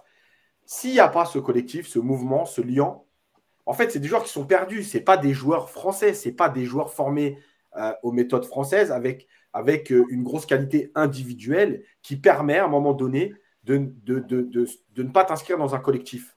Voilà. Eux, ce sont des joueurs de collectif. Donc, on l'avait vu, rappelez-vous, avec Tourelle, Sarabia, il a fait des très bons matchs au départ parce qu'il y avait une cohérence. Et quand Tourelle a perdu le fil, comme par hasard, Sarabia a perdu le fil. Mais ce n'est pas un hasard. Donc, ça, c'est la première chose. La deuxième chose, c'est sur Ekitike. Alors, moi, je veux bien, on va, lui taper dessus, il n'y a aucun problème, parce que c'est pour l'instant, ses prestations ne sont pas bonnes. Mais juste une chose, celui qui a décidé de recruter Ekitike et de croire que c'était un numéro 9 à la Lewandowski ou le fameux numéro 9 qui manquait au PSG, c'est un incompétent et doit être licencié sur le champ. Voilà. Ça veut dire qu'il n'a pas vu les matchs de Reims. Et à Reims, ce n'était pas un numéro 9 comme Giroud, comme Lewandowski, qui va faire la planche, qui va être à la finition, etc. C'est un joueur qui bougeait, qui décrochait et qui, permet, et qui était sûrement au-dessus de, euh, de, de, beaucoup de joueurs à Reims. Et donc, qui avait ce pouvoir qui aujourd'hui dévolu à Mbappé ou à Neymar, de pouvoir décrocher dans les espaces qui l'intéressaient lui, et le reste devait s'adapter. Aujourd'hui, il ne peut pas le faire. Parce qu'aujourd'hui, il y a des joueurs dans cette zone-là. Alors aujourd'hui, il n'y avait pas Neymar hier, mais c'est normal que euh, quand c'est Neymar, c'est Neymar. Donc il ne peut pas décrocher dans le cœur du jeu pour venir en appui, etc. Il peut pas, il, faut, il a un rôle très spécifique pour permettre à Mbappé le fameux pivot gang. Maintenant, ce qui est, dommageable avec, euh, avec Ekitike, c'est que lui-même ne comprend pas son rôle. Et en plus, il veut faire certaines choses qu'il n'est pas capable de faire aujourd'hui quand je dis pas capable, je ne dis pas que techniquement, il n'est pas capable. Aujourd'hui, avec la confiance qu'il a, avec le jeu du PSG, voilà, il veut montrer. Moi, il y a des prises de balles, il y a des gestes qui sont superflus. Et moi, j'ai la naïveté de penser que quand on est dans cet état-là et qu'on ne joue pas beaucoup de matchs parce qu'on est un jeune joueur, qu'on arrive au PSG, on fait d'abord des choses simples, d'abord des choses au service du collectif ou des stars, et une fois qu'on devient incontournable, parce qu'on a su se rendre indispensable, parce qu'on est efficace, euh, parce que euh, dans certaines phases de jeu, on vient de chercher, parce que les joueurs commencent à avoir confiance. Pour moi, avec Etiquet aujourd'hui, il y a aussi des, moments où les joueurs ne vont pas le chercher, parce qu'ils ne font pas confiance, un peu à l'image de ce que j'avais dit il y a deux ans avec Neymar et, et Bakker. Euh, il ne lui donne pas le ballon parce qu'il n'a pas confiance. Et bien là, c'est pareil. Donc, c'est à toi d'amener cette confiance. Mais c'est à toi d'amener cette confiance en essayant de te rendre indispensable au collectif. Comme l'a dit Clément, d'être dans la surface quand les ballons euh, sont sur les côtés et qu'on doit chercher un joueur. Et ensuite, tu passeras l'étape supérieure en disant Ok, maintenant je me suis rendu indispensable, je peux faire plus, je peux faire autre chose, je peux me permettre ça. Mais il y a des étapes à passer. Et dans un collectif qui n'existe pas, eh ben, tu, ne peux pas faire comme tu as envie. Voilà. Et donc, je répète, et ce sera ma conclusion, ceux qui veulent en faire un autre joueur, il ne fallait pas prendre Ekitike. Encore une fois, si c'est pour prendre un joueur et lui demander de faire autre chose que ce qu'il a fait avant ou que ses qualités lui permettent, bah, tu t'es trompé dans le recrutement. Et on va venir à la fin au recrutement parce que le recrutement est catastrophique. c'est vrai que pour, pour Hugo Ekitike, alors d'ailleurs, il y en a beaucoup qui, euh, qui parlaient sur le chat en disant Ouais, Ekitike, on ne le voit pas dans la surface, il n'est pas bon de la tête. Mais il faut savoir qu'Hugo Ekitike, ce n'est pas un très bon joueur de tête. Et d'ailleurs, il l'a reconnu. C'est une de ses un de ses principaux défauts, en tout cas, qu'il doit corriger euh, et, où il doit progresser, dans un domaine où il doit progresser. Il fait 1m80, il y a, il y a une très bonne phrase là dans le, dans le chat, et, et Kitike devrait s'inspirer de Benzema dans ses débuts au Real. Mais voilà, c'est exactement ça. je ne compare, je compare pas Kitike à Benzema. Je suis en train de dire que dans l'idée de jeu, ok, je suis que Benzema à ce moment-là, je vais me mettre au service de Ronaldo et des autres Et à l'arrivée, bah, bah, on a vu ce que ça a donné. on peut comparer effectivement dans le parallèle euh, Mbappé à Cristiano Ronaldo qui a occupé le poste d'ailier gauche, qui voilà, aimantait tous les ballons, en tout cas tout passait par lui, et que Benzema, lui, était se fonder dans le collectif, ou en tout cas jouer au service de Ronaldo pour le mettre dans les meilleures conditions. Et c'est vrai que Hugo Ekitike pourrait s'inspirer de ce rôle-là. Encore une fois, hein, Ekitike, il hein, faut être modéré avec lui. On, on, peut le critiquer sur son début de saison qui n'est pas bon, euh, mais c'est un joueur qui a 20 ans, qui vient, qui a fait une bonne saison à Reims l'année dernière, et une moitié encore parce que, enfin, enfin deux tiers d'une bonne saison parce qu'il a été blessé euh, sur la deuxième partie de saison euh, assez, assez longtemps. Il a marqué 11 buts l'année dernière avec Reims, il me semble 10 ou 11 buts. Euh, et il a marqué 10 buts. Voilà, 10 buts et 3 passes décisives, 24 matchs disputés. Euh, il faut lui laisser le temps. C'est un jeune joueur, il a 20 ans. Il a encore le temps, évidemment, de, de, de, s'améliorer. Je vois, il y en a dans le, dans le chat qui parlent de prêter euh, mais bon, t'as déjà pas beaucoup de monde offensivement, alors si tu prêtes, là, t'as plus rien. Ou à moins que tu De toute façon, je crois, je crois que tu peux pas être prêté deux fois dans une saison, de toute façon. Oui, parce qu'il faut rappeler, tu as raison, Yacine, qu'Ekitike est prêté et que tu auras une, une option d'achat levée si Paris est, reste en Ligue 1, je crois. Enfin, c'est une option. Non, dans les deux premiers. Dans les deux premiers, voilà. Une option bidon euh, euh, pour que, en tout cas, Paris lève l'option d'achat de, de 45 millions, il me semble, c'est ça? 38. 38. Pardon, 38 millions d'euros pour Hugo Kitike. Euh, Nico euh, Puravo, c'est à toi sur euh, sur l'animation offensive, hein, parce qu'on en parle un peu depuis tout à l'heure. On passera après à l'animation défensive et je sais que vous l'attendez. Mais, euh, mais euh, Kitike, évidemment, c'est pas le seul responsable, même si dans les déplacements, pour l'instant, il a du mal à se coordonner avec, Mbappé et les autres. Déjà, j'aimerais bien que Yacine il arrête de parler de backer à chaque fois qu'il y a un joueur à problème au PSG, pour le parallèle. Parce que Bakar n'était pas un problème, les amis. Hein. C'était une solution, mais aujourd'hui, vous voyez, vous aurez été bien content hier de l'avoir en, en, arrière gauche. Hein, mais bon, ouais, euh, je sais pas. C'est un autre débat. Vous aurez fait du bien, lui. Ouais, non, quand même. Pas du tout. Nico, je t'aime beaucoup, mais là. Euh... Ouais, mais je sais, vous êtes sous l'influence de Yacine sur ce sujet-là. je sais que, que, je me bats seul, mais c'est pas grave. Euh, non, j'aurais préféré Juan Bernat. J'aurais préféré Juan Bernat. Et Kitike, honnêtement, si on est objectif, si c'est un jeune du centre de formation, qui commence à trouver un petit peu des, des, des minutes euh, au sein du PSG, bah, on regarderait ça, on dirait qu'il y a du boulot, mais que c'est bien, il joue, que c'est encourageant, faut qu'il s'accroche. Le problème, c'est qu'on l'a dit, 38 euh, millions d'euros de transfert à payer l'été prochain, 600 000 euros de salaire euh, mensuel. Mm. Évidemment qu'on a le droit d'être exigeant quand on propose à, un joueur ce genre de conditions. Évidemment qu'on a le droit de dire qu'on attend plus de lui. Alors, je suis d'accord, 20 hein, ans, il a 6 mois de, de, de, Ligue 1 derrière lui, 10 buts. On en a fait un futur crack alors que il n'y a rien qui indique que ce soit un futur crack aujourd'hui. Mm. Il le sera peut-être, je lui souhaite. Mais aujourd'hui, dans ce qu'il a montré à Reims et de ce qu'il montre depuis le début de saison au PSG, euh, Ekitike n'a rien d'un crack. Et je veux même vous dire, euh, on a vendu Kalimundo parce qu'il fallait rentrer de l'argent dans, les caisses parce que c'était une nécessité. Mais sportivement parlant, il était beaucoup plus judicieux d'avoir gardé Kalimundo que d'avoir recruté Ekitike cette saison. Ah bah c'est pas ça, c'est pas pour eux. J'ai milité pour pour Kalimundo. Euh, non mais tu vois là où ils sont, enfin un Kalimundo par exemple a déjà une expérience beaucoup plus importante de la Ligue 1. Et dans ce rôle de, mec que, tu fais rentrer euh, le, jour où tu as besoin parce que tu as des, absences ou des, suspendus, eh ben, je pense que Kalimundo aujourd'hui, il, a une, avance par exemple sur Ekitike en termes d'expérience et en termes de ce qu'il peut apporter. Ekitike, après, sur son profil, ce qui moi me gêne, c'est qu'effectivement, on ne sait pas trop comment l'utiliser pour le moment dans cette équipe. On ne sait pas si on lui demande d'être un point de fixation, on ne sait pas si on lui demande de dézonner. Euh, moi, je vois le clone de Mbappé, en fait. Voilà. Je vois un peu le clone de Mbappé, euh, le Mbappé des mauvais soirs, c'est-à-dire euh, qui, essaie de faire quelque chose qu'il qui ne maîtrise pas, qui réclame toujours le ballon dans les pieds, qui va jamais chercher les espaces et qui, à l'arrivée, je ne vais pas les mettre au même niveau évidemment, mais, voilà, une attitude qui, fait chier parce qu'en fait, ça apporte pas à l'équipe en fait, ça, ça te fait pas, ça te fait pas du bien en fait. Critiqué hier, voilà. Enfin, j'ai vu certains qui disaient ouais, il a marqué un but, ouais, il a marqué un but en défensant le gardien avant, donc oui, il a marqué un but. Et puis pour le reste, bah, il sert à rien. Il, honnêtement, euh, il sert à rien. Quand je vois qu'il a 5 dans l'équipe, là, vous aimerez tout à l'heure les notes.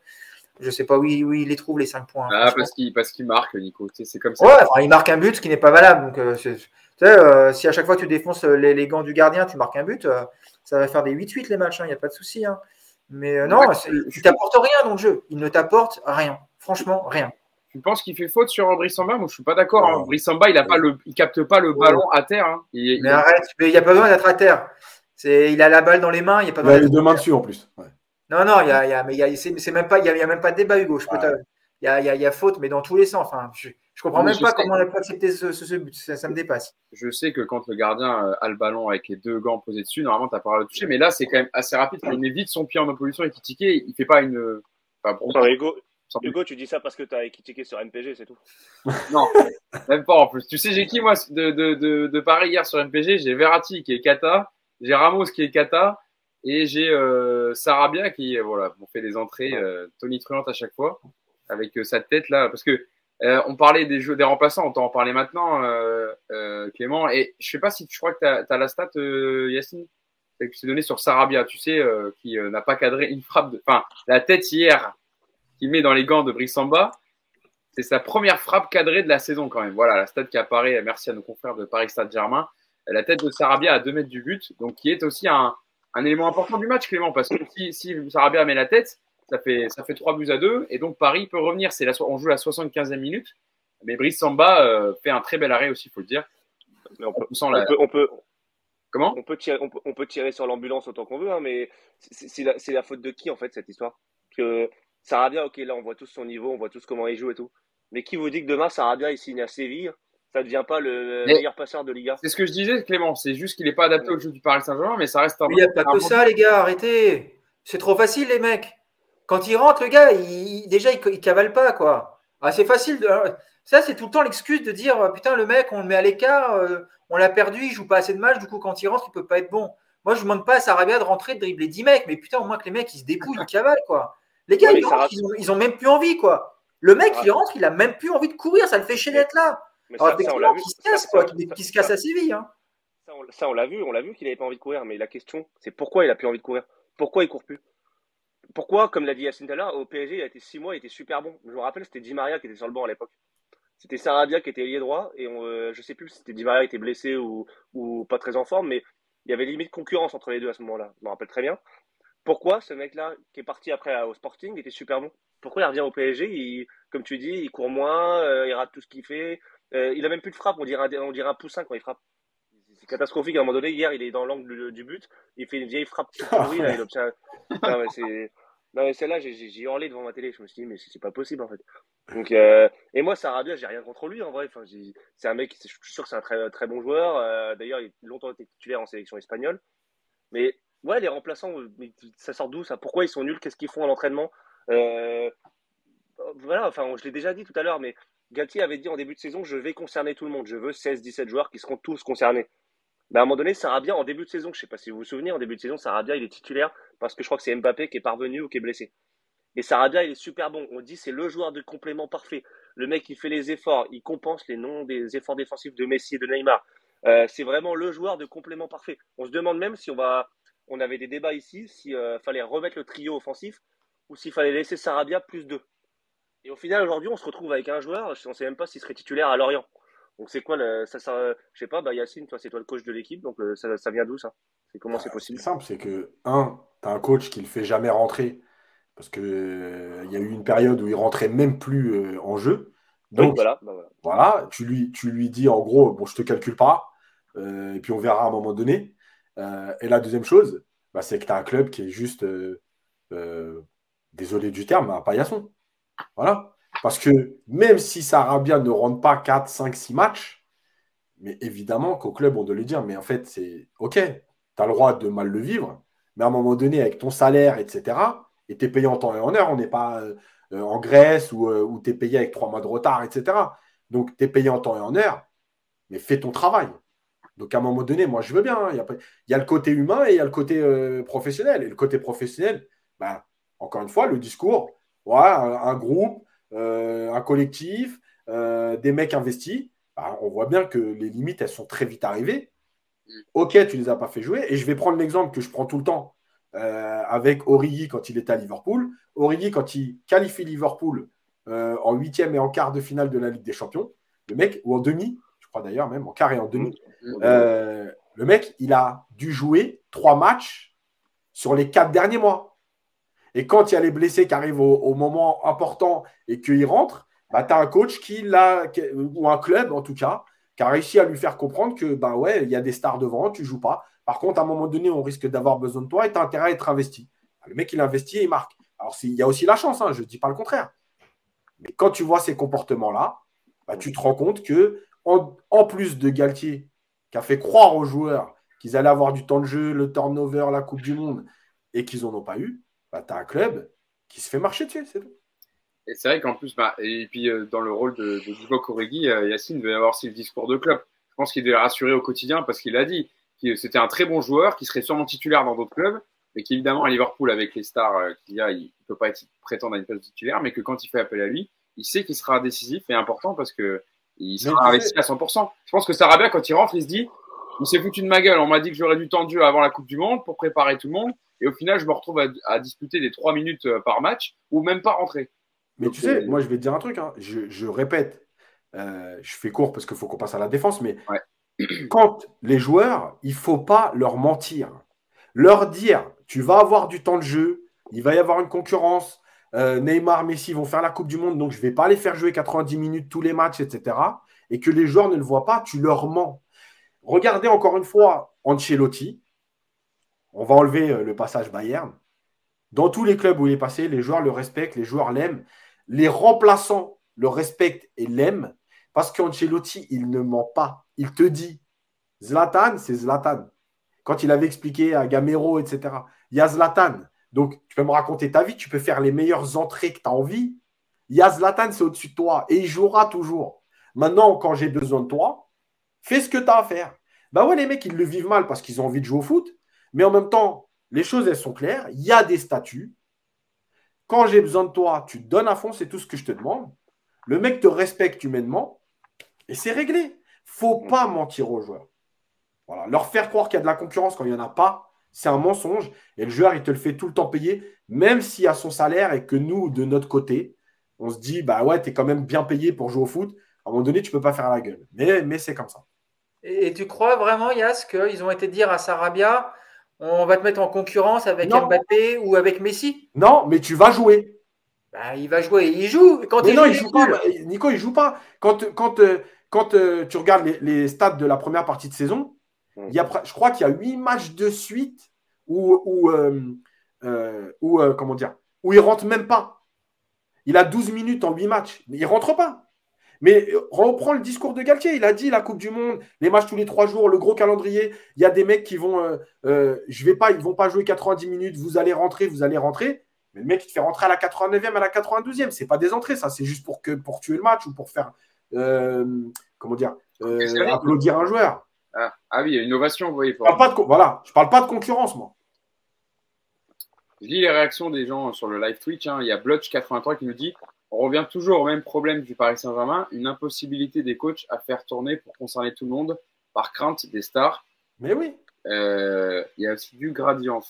Ça d'ailleurs, Hugo, Hugo pour rebondir là-dessus, désolé, mais la phrase de Galtier quand il avait dit euh, Mbappé, Messi et Neymar, ils m'ont expliqué que je ne devais pas les sortir à la 70e. Parce que pendant 70 minutes, ils ont fait le taf pour user l'adversaire. Et c'est à ce moment-là qu'ils vont être décisifs. Mais tu, vois bien qu'il s'est foutu de la, il se fout de la gueule du monde. Parce qu'il a, fait croire qu'il allait avoir des changements, de la rotation, etc. Et là, il a dit, bah non, mais ah, ils m'ont ouvert les yeux, ils m'ont expliqué que c'est à ce moment-là qu'ils étaient décisifs. Donc, je ne peux pas faire rentrer les autres. Oui, effectivement. C'est vrai qu'il en avait parlé en, conférence de presse. Euh, il y avait d'autres réactions aussi qui disaient Coda 5160 qui dit autant faire rentrer les jeunes qui ont l'avantage d'avoir de l'envie quand ils ont du temps de jeu. Bon, sur le temps de jeu pour les jeunes, on ne peut pas critiquer Galtier là-dessus. Bichabu, il joue quand même, euh, il a joué titulaire la dernière fois. Il, il avait fait rentrer une fois. Zaire Emery, il commence à rentrer euh, assez, euh, assez régulièrement. Euh, bon, je ne sais pas sur vous, par rapport à Pochettino qui faisait jamais jouer un jeune, je trouve que Galtier, on peut le critiquer sur beaucoup de choses, mais sur la rotation des jeunes, il fait quand même plus jouer que, que ses prédécesseurs. Après, Pochettino, il avait un effectif de 33 joueurs. Oui, oui, d'accord. il avait plus d'internationaux et tout. Mais... Hugo, ce qui n'est pas idiot dans ce qu'il dans ce dit, c'est que là, là, on parle de ça depuis tout à l'heure on gagnerait un temps fou en fait à partir du postulat que les trois de toute façon ils sortiront jamais et prendre du coup des remplaçants qui sont des remplaçants qui sont pas amenés à être des titulaires. Parce qu'on ne perdrait pas ces mecs là parce qu'ils sont ils savent qu'ils seront remplaçants. On leur dit voilà on te recrute pour être remplaçant on veut des soldats on veut des mecs qui donnent tout quand ils rentrent 30 40 minutes plutôt que de prendre des demi titulaires euh, qui seraient titulaires n'importe où et euh, en leur faisant en leur faisant croire que mais pourquoi nous euh, mais pourquoi nous on doit prendre des demi titulaires alors qu'à Liverpool ils ont Jota Salah, euh, bref, je ne vais pas tous les citer. À City, Marez, il est sur le banc. Et nous, et nous, parce qu'on est le PSG, on doit prendre des demi-remplaçants. Et donc, quand il y en a un qui est absent, on est là à chialer parce que le remplaçant, il est éclaté. Mais c'est pas possible. On doit Bah oui, juste mais- avoir un club qui leur dit n'y a pas de demi-remplaçant. Tu viens, il y a une concurrence, tu fermes ta bouche quand on a besoin de toi, tu joues au foot et t'arrêtes de nous gonfler. Voilà, c'est tout. Il n'y a, pas- il y a- il y a pas de concurrence. Y a pas, parce qu'on l'a dit juste avant, euh, et tu l'as dit par rapport à la situation de Galtier. De toute façon, les autres, ils ne joueront pas parce que les, les trois de devant ne sortiront pas. Mais Donc, pas, non, parce qu'ils sont mauvais, Clément. Mais oui, Clément, c'est juste parce qu'ils sont mauvais. Si tu avais un Sarabia qui marchait sur l'eau, tu, évidemment qu'il jouerait plus. Les, les, les- regarde les, les rares matchs de la saison où on a fait de la rotation, on a été nuls. On a été nuls, on n'a pas de jeu. Tu, tu sors de cette équipe, les trois de devant, il ne se passe rien. Ils sont tout, tout mauvais, les autres. Tu dégages Verratti, il n'y a plus personne. Tu, tu, tu- tu fais quoi avec les autres? Ouais, mais je pense parce que, parce que aussi psychologiquement, on en a parlé, les mecs, ils sont plus là. Mais non, parce que- Mais Sarabia, dans quel club il est européen Dans quel club de- dans, dans quel gros club il est titulaire en Europe, Sarabia? Solaire, dans quel club il est titulaire, euh, Clément? Tu le mets à City? Tu le mets au Bayern ou au Real? Ils n'ont pas le niveau, ils sont mauvais. Ouais, mais ça- Après, ça, c'est- euh, après euh, Nico, Ah. dire que Choupo-Moting est titulaire avec le Bayern, hein, donc euh, tu vois, il y a des joueurs aussi qui jouent dans des certains clubs. euh, bon, c'est pas non plus des cracks à leur poste non plus. Hein. Euh, Pavard, Pavard, il joue titulaire dans la défense au, à- au Bayern. Tu vas me dire qu'il a le niveau pour le Real et tout, pour le PSG Bah, Pavard, Bah, aujourd'hui, oui. Pa- Pavard dans son rôle de ça dépend. Là où il est utilisé avec le Bayern, bah, et ça, lui, ça, ça suffit. Ça Je veux dire, c'est pas, c'est pas que des cracks à chaque poste non plus. Évidemment, Je ne dis pas que c'est que des cracks, mais encore une fois, tu, tu as des remplaçants qui sont sur un niveau élevé. Aujourd'hui, je suis désolé, Solaire, dis-moi quel top 10 européen prend Solaire titulaire bah nous. Nous, PSG. Sarabia, tu, tu le mets où, Sarabia? Sarabia, vous me parlez de sa saison au Sporting. Ouais, au Sporting, les mecs. Tu vois Sarabia, ça Sarabia au, au Bayern, au, au Real? Les gars, Euh, pour, juste, il y a Tyson B13 qui me dit Hugo, on dit Bichabou. C'est vrai, voilà, on en a parlé sur Twitter en plus. Excusez-moi, j'ai dit Bichabou, c'est bien El Shaddai Bichabou pour la prononciation. Euh, bon, je pense, les amis, on peut passer à la- l'animation défensive. On a beaucoup parlé de, de l'animation offensive, du milieu de terrain. On fera après nos. Alors, on a quand même pas mal parlé de Carlos Soler et Fabien Ruiz, mais on fera un petit mot quand même dessus. Mais parlons de l'animation défensive qui a été euh, très inquiétante et qui, euh, voilà, est, euh, on va dire, peut-être le problème le plus important côté du Paris Saint-Germain depuis le début de saison. Euh, mené au score dès la cinquième minute avec ce but de Frankowski, le, PSG a vécu un cauchemar quand même sur le plan défensif. Et je vous donne une petite euh, réaction de Christophe Gatier dessus. Euh, il dit J'ai eu du mal à reconnaître mon équipe, c'était toujours au micro de Prime Video. On prend des buts sur leurs points forts au Lensois, la transition et la profondeur. Les positions n'ont pas été respectées, ce qui donne le deuxième but. Alors, le deuxième but, il est quand même assez magnifique hein, avec la sorte. C'est que ça part hein, d'un ballon pour Mbappé qui est proche de la surface lensoise. Il y a une récupération de, l'équipe lensoise. Et puis ensuite, la projection de Fofana qui est incroyable. Je ne sais pas si vous voudrez dire un mot quand même, mais si vous ne le dites pas, moi je le dirais un mot sur Seko Fofana qui, encore une fois, a été euh, rayonnant au milieu de terrain, qui a tout organisé de A à Z, qui a marché sur le milieu parisien. Et euh, il est euh, auteur de cette magnifique passe pour Openda sur le deuxième but, où il le lance parfaitement. Marquinhos se trouve, Ramos se trouve, et au final, après, il ajuste parfaitement Donnarumma. Voilà pour le match de Seko Fofana, mais qui a été encore une fois monstrueuse. Il n'est pas, il évidemment le capitaine Lensois, il, il fait partie du fait que Lens fait une très très belle saison. Euh, Galtier, je termine avec la, la, la- la déclaration de Galtier. On, devait faire très attention à l'équilibre et au pressing. Euh, il nous a manqué de la cohésion, ce que je disais tout à l'heure, voilà sur la réaction de Christophe Galtier qui n'a pas du tout aimé le comportement défensif euh, de sa défense. Nico, peut-être parce que Yacine et, Clément, je viendrai voir après vous après, mais Nico sur l'animation défensive, c'est vrai qu'encore une fois, ça a été compliqué et qu'ils ont, paru euh, euh, totalement, euh, je sais pas, à l'abandon, mais surtout, ils se sont fait avoir à chaque fois.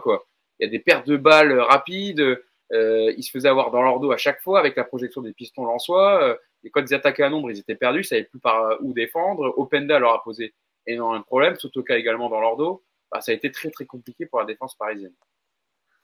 Ouais, mais tu joues avec euh, trois joueurs sur quatre qui ne sont pas à leur poste et un quatrième qui préfère jouer dans l'axe. Donc, effectivement, déjà, tu te compliques. Après, le deuxième but, il est révélateur parce qu'il y y a tout. Il y a, y a sur la, projection lançoise, il y, a, y a le milieu parisien qui est complètement, euh, complètement dépassé, qui comprend rien de ce qui se passe. Tu as les deux centraux qui sont super loin les uns des autres. Tu as Ramos qui rate l'interception. Tu as Marquinhos qui. Je regarde d'ailleurs, je surveille s'il n'est pas en train de passer dans ma résidence en glissant, là, parce que je ne sais pas si on a encore des nouvelles de lui. Mais euh, non, tu as tout, tu as tout. Et puis en fait, c'est il, il est travailler sur sa prolongation. Ouais, c'est ça. Non, mais Marquinhos, depuis le match contre le Real l'an dernier, c'est un fantôme. Le gars, il a perdu confiance. En plus de ça, tu lui rajoutes une Coupe du Monde où il, est, euh, il le dit lui-même, il est en dépression. Bah, c'est bien, les gars. Le Bayern, c'est dans, c'est dans quoi? Six semaines? Le 14, le 14 février. Ouais, bah, j'ai hâte. Hein. Franchement, si, on attaque le Bayern avec cette défense centrale, euh, il va effectivement falloir être très bon devant et espérer effectivement un Verratti euh, qui retrouve un niveau monstrueux. Donc, non, non, la, défense, elle est, elle est inquiétante. Elle est inquiétante. Alors, pas en soi sur le fait que Ramos, oui, Ramos est lent, on le sait, oui, Ramos maintenant il a plus sa vitesse. Mais moi, ce qui m'inquiète au-delà de tout ça, c'est que on voit pas de, on voit pas de changement, on voit pas d'axe d'amélioration sur, cette paire-là, quoi.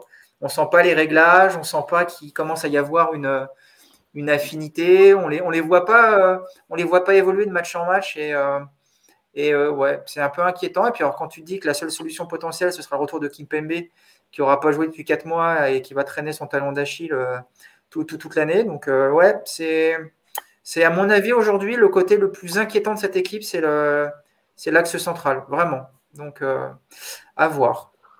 Yacine, sur cette animation défensive, c'est vrai que ça revient beaucoup hein, dans les commentaires, je vois. Drummer Seb qui dit Marquinhos, il est sur la lune en glissade.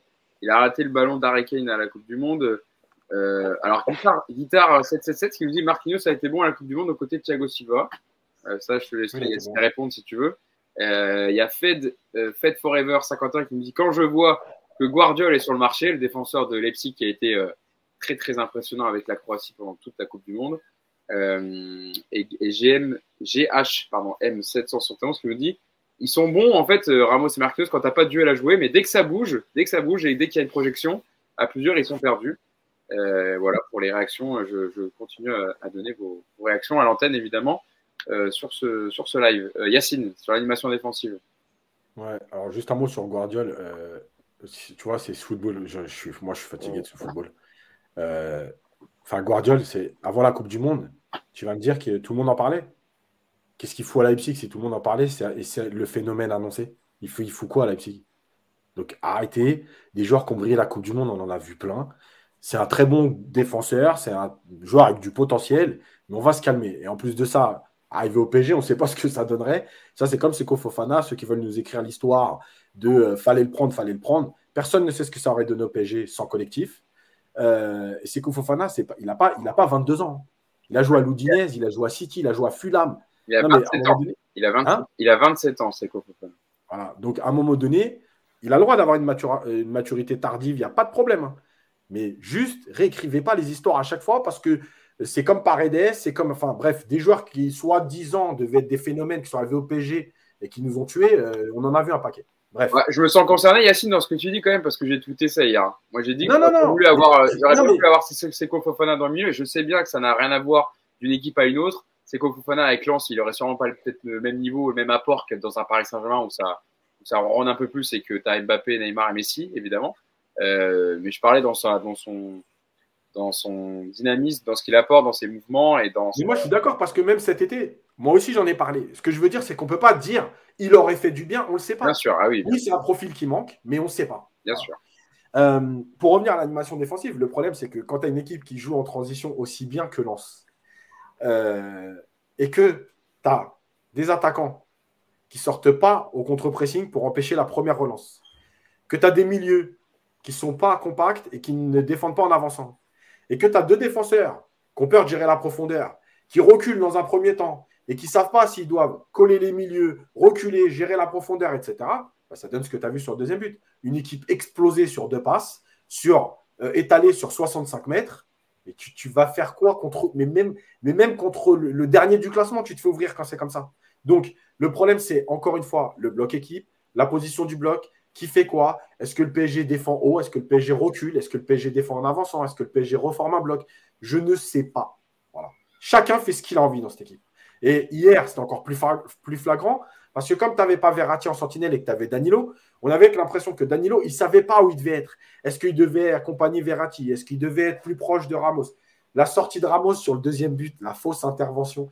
Mais ça devient catastrophique. C'est un sketch. Son intervention sur la passe en profondeur, elle est scandaleuse. Le retour de Marquinhos, c'est pareil. évidemment, Nico rigole avec la glissade. Je ne sais même pas si je dois rigoler. Le mec, il vient, il se dit Bon, je me jette parce que l'autre, il fait une feinte de frappe. Est-ce que tu ne peux pas défendre debout? Franchement, c'est déprimant. Et le problème, tu vois, encore une fois, c'est que là, il y a une défaite, les gens vont écouter. Mais depuis le début, quand j'ai dit, la semaine dernière contre Strasbourg, j'ai dit Marquinhos et Ramos sont inquiétants. À chaque fois que Strasbourg a décidé de mettre un peu de vitesse, de percussion, on a été en danger. Sauf que tu as gagné. Donc, j'ai lu des commentaires. Oh, vous êtes dur avec Marquinhos. Ah ouais, la défense, machin. Mais ça se voit sur tous les matchs. La seule chance que tu as, c'est que, encore une fois, devant, tu as des mecs qui font des miracles et donc qui te permettent d'oublier toutes ces erreurs-là. Mais toutes ces erreurs-là ne sont pas nouvelles. Et enfin, évidemment, dans l'animation défensive, ben, je suis désolé, mais moi, je pense que, que Donnarumma, il y est aussi pour beaucoup dans la façon de défendre des Parisiens parce qu'il ne rassure pas. Il ne fait pas de miracle. Encore une fois, les trois buts, là, il n'y a, a rien à lui reprocher. Mais en fait, il ne fait pas de miracle. Il ne te rassure pas sur les sorties aériennes, alors qu'il fait deux mètres. Euh, il ne te rassure pas dans la gestion de la profondeur. Euh, même sur sa ligne, je le trouve moins, moins bon qu'au début. Donc, toi, tu ne défends pas bien. Mais en plus, quand tu défends, tu dois te dire j'ai intérêt à bien défendre parce que derrière moi, le gardien, il ne fait pas d'arrêt. Voilà, bah, tu as ce que tu mérites.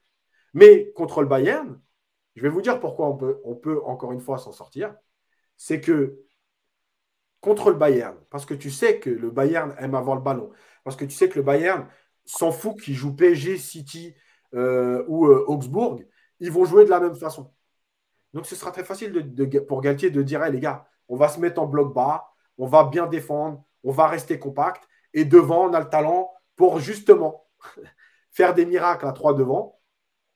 Et Ramos, bah ouais, peut-être que dans sa surface, euh, accompagné de Marquinhos, euh, de Mukele ou de voilà et de Danilo devant lui, etc. Bah ouais, peut-être qu'il sera mieux parce qu'il n'y aura pas de profondeur à gérer contre le Bayern. Voilà. Je vois des commentaires euh, et je vais lancer Clément dessus. Riles, c'est 1998, qui nous dit Je préfère voir Bichabou Mukele en défense centrale plutôt que Ramos qui fait des roulades au milieu. Et il y a Maxi. alors, par contre, juste, oui. je finis là-dessus et après je laisse la parole parce que je parle beaucoup là. Mais Mukele, euh, dans la gestion de la profondeur avec sa vitesse, ben peut-être qu'à un moment donné, quand tu vois la première mi-temps, tu dois dire à Ramos merci. On va arrêter là pour aujourd'hui. Et on va mettre Mukele et Marquinhos pour au moins gérer la profondeur. C'est vrai que ça n'aurait pas été inutile hein, de, mettre Mukele parce qu'on le voit dans sa vitesse. Et, et, Mukele, d'ailleurs, a, heureusement, est revenu deux ou trois fois parce qu'il euh, le fallait, parce qu'il y avait des, des offensives soi. Il fait partie des seuls qui, ont fait leur match. Ben, un ou deux, il a, été, il a fait son match. Ouais il a fait son match, euh, rien à dire là-dessus. Il y a Maxichou 03 qui nous dit si vous remarquez bien, Marquinhos, depuis le départ de Silva, il se jette énormément. Euh, alors, je ne sais pas si c'est une analyse que vous faites aussi et si euh, il se jette un peu trop euh, des fois sur, sur, sur certaines, certains duels. Silva, il est parti il y a deux ans et Marquinhos, il n'est pas mauvais depuis deux ans. Marquinhos, il est mauvais depuis le mois de mars. Mm. Donc je ne sais pas si c'est que Silva. Non, non, mais je, voilà, je cite les commentaires, évidemment. D'accord ou pas d'accord, mais en tout cas, ça, c'est toujours intéressant pour dialoguer. Clément, sur, euh, sur, euh, sur cette animation défensive, sur le milieu de terrain, c'est vrai, même, on n'a pas trop parlé, mais Marco Verratti hier, parce qu'il est important quand il est. Et là, il n'était même pas en, en sentinelle. C'est aussi un des choix que j'ai pas compris de Christophe Gatti, c'est de ne pas mettre euh, Verratti en sentinelle dans le poste où il joue là, depuis, depuis début de saison et de l'avoir décalé à gauche, on l'a pas vu du tout. Alors il y en a beaucoup qui nous disent qu'il a trop fêté Nouvel An euh, et qu'il avait la gueule de bois Verratti, euh, mais il a été totalement absent hier. Et Danilo en milieu, en sentinelle comme ça, qui a pas joué depuis un mois, depuis plus d'un mois, pour protéger ta défense, c'était pas le plus simple quoi. Le problème de, le problème de Verratti, c'est qu'il est tellement monstrueux en temps normal, il a tellement un niveau qui est au-dessus de la norme, que quand il est moins bon et mauvais comme hier, ça saute aux yeux. hier, sur le deuxième but, il faut voir ce que Verratti fait, c'est catastrophique. C'est-à-dire qu'il perd le ballon, il fait une passe, je ne sais pas comment il la rate, il est tout seul. Et après, sur la contre-attaque, il s'efface, mais alors que la, le, la, balle passe devant lui. Et en fait, ça, part de là. Bon, ça part évidemment d'une perte de balle devant, mais Verratti, il est sur le but. Bon, après, voilà, Verratti, euh, il a été mauvais, mais comme toute l'équipe hier. Donc, euh, c'est juste que lui, il est tellement fort d'habitude que ça, saute aux yeux. Sur la sur l'animation défensive, euh, le seul point de, de, clémence que je peux avoir envers eux, on va dire, mais vraiment du bout des lèvres, c'est que plusieurs fois sur les centres, ils se sont retrouvés en infériorité à 4 contre 6 ou 4 contre 5 parce que derrière, ça, euh, devant, ça ne revenait pas. Et au final, Mukele, par exemple, plusieurs fois, je suis d'accord, il a fait son match, plusieurs fois, il s'est retrouvé avec deux joueurs. Euh, bah, je crois que c'est sur le premier ou le deuxième but. Ah, il est tout seul. Il, est- il est, Il est tout seul. il y a deux Il est tout seul parce qu'en fait, en fait, ils sont, ils sont plus nombreux que nous dans, la, dans notre surface. C'est quand même euh, assez grave de, de le signaler. Donc, donc voilà. Après, euh, individuellement, vous avez tous dit Marquinhos, euh, bah Marquinhos, le problème. Alors le problème aussi de cette défense, je pense, c'est que Marquinhos, et on va y venir, euh, c'est pas un capitaine. On l'a déjà dit, on va le redire. Et quand l'équipe elle est chahutée, quand on a une vraie attaque en face, une vraie animation, c'est pas le mec qui va te sortir le bloc, c'est pas le mec qui va te remonter tout ça. Hier encore, j'ai vu des, des attitudes, c'est Ramos qui remontait le bloc à chaque fois. Alors on pense qu'on veut du niveau de Ramos. hein. Moi, il me fait, j'avoue que hier sur le deuxième but, il me fait penser à Lugano. Vous vous souvenez à Marseille quand il était là en défense? Euh, Le mec, il, bah, il est très bon dans sa surface, très, très bon dans sa surface. Vraiment euh, de la tête, quand faut aller à la bagarre, il est là. Et par contre, euh, quand faut quand faut défendre euh, en transition, ça, ça devient compliqué. Euh, après, c'est pas pour ça qu'on l'a pris aussi. On l'a pris parce qu'on disait que notre défense, notre animation défensive manquait de leadership. Bon bah, en tout cas euh, là-dessus, peut-être qu'il servira à quelque chose contre le Bayern. Mais en tout cas, Marquinhos, c'est pas, c'est pas, c'est pas ça quoi. Dès qu'on est, dès qu'on est chahuté, on l'a vu à Madrid, on l'a vu à Lyon, on, le voit euh, ce soir, enfin hier à Lens. Euh, c'est pas lui qui te fait ressortir un bloc, c'est pas lui qui te fait remonter un bloc, c'est pas lui. Qui... Et même dans ses passes, mais ses passes, elles sont à deux à l'heure. Il me fait penser à Thiago Silva, moi, dans ses passes. C'est qu'il fait des passes à deux mètres, molles, mais en fait, tu mets, t'enclenches aucun rythme quand tu as besoin d'enclencher un rythme. Quand tu vois que ton adversaire recule, parce qu'il y a eu des séquences où Lance, à un moment donné, bah forcément, des, des, temps forts et des temps faibles, où Lance reculait un peu, était un peu moins bien, nous laissait le ballon. Mais Marquinhos, il donne aucun rythme, il, change pas le jeu, il fait pas de transversal, il fait des passes à deux mètres. En fait, euh, c'est un tout, en fait. Au-delà du niveau des mecs, c'est c'est aussi une question d'attitude. Et enfin, euh, Donnarumma, euh, je serais peut-être un peu moins dur que Yacine, mais c'est vrai qu'il n'a pas le, il pas le leadership qu'avait Navas. Navas, il avait un gros, gros caractère sur sa défense. Euh, on l'entendait, on le voyait beaucoup po- positionner. Il, incarnait une forme d'autorité que Navas, je- euh, que Donnarumma, je pense, via son âge, qui est encore très jeune, n'incarne pas encore. Donc c'est plus compliqué. Après, on sait que c'est un gardien très bon sur sa ligne, plutôt moyen au pied. Enfin, Les dernière airs. question. Où est... Toujours du mal dans les airs aussi. On le voit sur le premier but. Encore une Ouais. fois, il hésite, il y va, mais il la touche qu'un peu. Et donc Frankowski est derrière. c'est un- Dans les airs, un c'est- Italien. déjà contre Attends. Il n'y a pas. Déjà contre y a pas que Frankowski. du mal avec, Il y a- euh, dans son duel avec Ajor, qu'il a encore hier, dans les airs. Ouais. Il n'y a pas que Frankowski, il y a trois Lensois dans les 6 mètres Mm. et les Parisiens dans leur dos. Mais c'est la, la scène du premier but, elle est exceptionnelle. Mais enfin, et, et Hakimi, ça va être sympa euh, à gauche euh, deux trois matchs, mais Juan Bernat, il est passé où? Parce que le mec, c'est censé être la doublure de Mendes. Euh, au final, on, on l'a vu, euh, il a enchaîné, je crois, deux mois d'affilée où il jouait tous les matchs. On a vu que physiquement, bon, il a fait son taf, mais physiquement, ça a été un peu compliqué. Mais là, si on l'a perdu complètement et qu'il est cramé, faut qu'on le sache maintenant parce que faut recruter un arrière gauche en fait. Bah, c'est, t'as, C'est- t'as raison, t'as raison de le dire, clairement, parce que euh, Galtier, après le match euh, face à Strasbourg, euh, on en avait parlé, Yaya, tu te souviens, on avait, euh, Galtier avait dit euh, J'ai pas voulu prendre de risque avec Juan Bernat parce qu'il avait une petite douleur euh, musculaire et je préférais le préserver pour le match face à Lens. Bon, hier, encore une fois, il n'était pas là, il est toujours. C'est, c'est vrai que c'est blessure Il récurrente. était sur le banc. Oui, oui, mais il est pas, il est, il a pas joué, quoi. Ah bah, mais s'il il est sur le banc, c'est qu'il est apte, non? Bah, il est pas rentré, alors. on- Bah, mais Sinon, il a pris un joueur blessé sur le banc. Bah, Donc, et et, et Ah Ousni, Ah, le petit Ousni, il est en tribune. Donc moi, je pense qu'il était apte. C'est juste que c'est juste que il n'a pas voulu le faire rentrer. bah, je sais pas, je, je, je, je me, je me questionne quand même de, de pas Ouais, avoir j'en sais rien. Surtout quand tu vois que tu aurais peut-être eu besoin de l'apport d'un latéral comme, euh, comme Bernat. Et en plus, Galtier l'a dit en conférence de presse euh, après le match de Bichabo contre Strasbourg. Évidemment, il ne s'est pas euh, projeté euh, offensivement, mais il s'est contenté d'avoir une solution défensive, euh, d'a- d'avoir, euh, d'avoir de, de- enfin, en tout cas d'être bon défensivement déjà. Et c'est qui a été le cas. Il a dit ça a modifié notre façon de jouer face à Strasbourg parce qu'on avait un, latéral de moins pour jouer. Là, euh, si Bernat était apte, je comprends pas qu'il ait pas joué et que t'aies pas fait reposer euh, Hakimi qui a beaucoup enchaîné et qui d'ailleurs sera au repos avec Mbappé, on en parlera après, euh, face à Châteauroux, qui vont se reposer après leur Coupe du Monde. Mais voilà, je comprends pas, je comprends pas le choix sur Juan Bernat. S'il est apte, pourquoi tu le fais même pas rentrer un quart d'heure ou 20 minutes? Voilà pour l'animation défensive. Je pense qu'on a été assez complet dessus. On va passer aux, deux petits focus qu'on avait prévu de faire, et ensuite on terminera sur, euh, sur est-ce que euh, Lens peut tenir euh, la promesse d'un duel pour le titre pour la fin de saison. On commence avec notre premier focus. Vous le voyez à l'écran apparaître. C'est Fabien Ruiz, le milieu arrivé du Napoli cet été, qui est clairement incarne le- le- les déboires du Paris Saint-Germain hier. Nico, il a vécu une soirée cauchemardesque hein, jusqu'à sa sortie à la 58e. Euh, il a perdu 14 ballons espagnols, dont celui qui a conduit, on n'en a pas parlé encore, le troisième but euh, des 100 et or sur un très bon, très bon pressing une nouvelle fois, pardon. où il prend le ballon devant la surface et vite derrière le lance comme d'habitude une projection rapide avec Openda qui fait cette, cette astucieuse et très intelligente talonnade pour, pour Claude Maurice qui crucifie Donnarumma. C'est quoi la question, Hugo? À chaque fois, il fait... Le match de Ruiz. le, match, le match de Fabien Ruiz. Non, mais Nico, là, tu te fais exprès. Je, suis désolé, mais au bout d'un moment, faut que je te dise. À chaque fois, tu fais quoi la question? Eh, oh. Le match de Ruiz, bah écoute, euh, ouais, c'était moche, mais euh, de toute façon, Ruiz, depuis qu'il est arrivé, il nous a fait euh, quoi Deux, trois bons matchs. Il y a eu une bonne mi-temps contre Marseille, si je me souviens bien. Il enchaîne bien après un ou deux matchs et on se dit, ça y est, on a, on a trouvé un bon milieu qui va nous faire du bien, super complémentaire de Verratti et de Vitinha. Et puis hier, il te fait un match, mon Dieu, c'est waouh, je sais même pas quoi en dire. C'est lent, c'est mauvais techniquement, ça manque de puissance, ça manque de course, ça manque de tout en fait. C'est voilà, c'est c'est ton pote qui tu joues le dimanche matin qui te pourrit ta feuille de match, mais que tu peux pas engueuler parce que c'est lui qui t'a emmené dans la bagnole quoi. Ça fait un peu ça si tu veux. Je sais pas quoi te dire tellement c'était vraiment mauvais. Euh, effectivement, je comprends même pas qu'il n'ait pas été changé à la mi-temps, lui ou Solaire. Mais, euh, mais c'est problématique. Après, comme le dit Yacine en début d'émission, on est, on est dans un joueur euh, qui va s'inscrire dans un collectif euh, assez fort, avec un rôle bien défini et qui peut apporter des choses.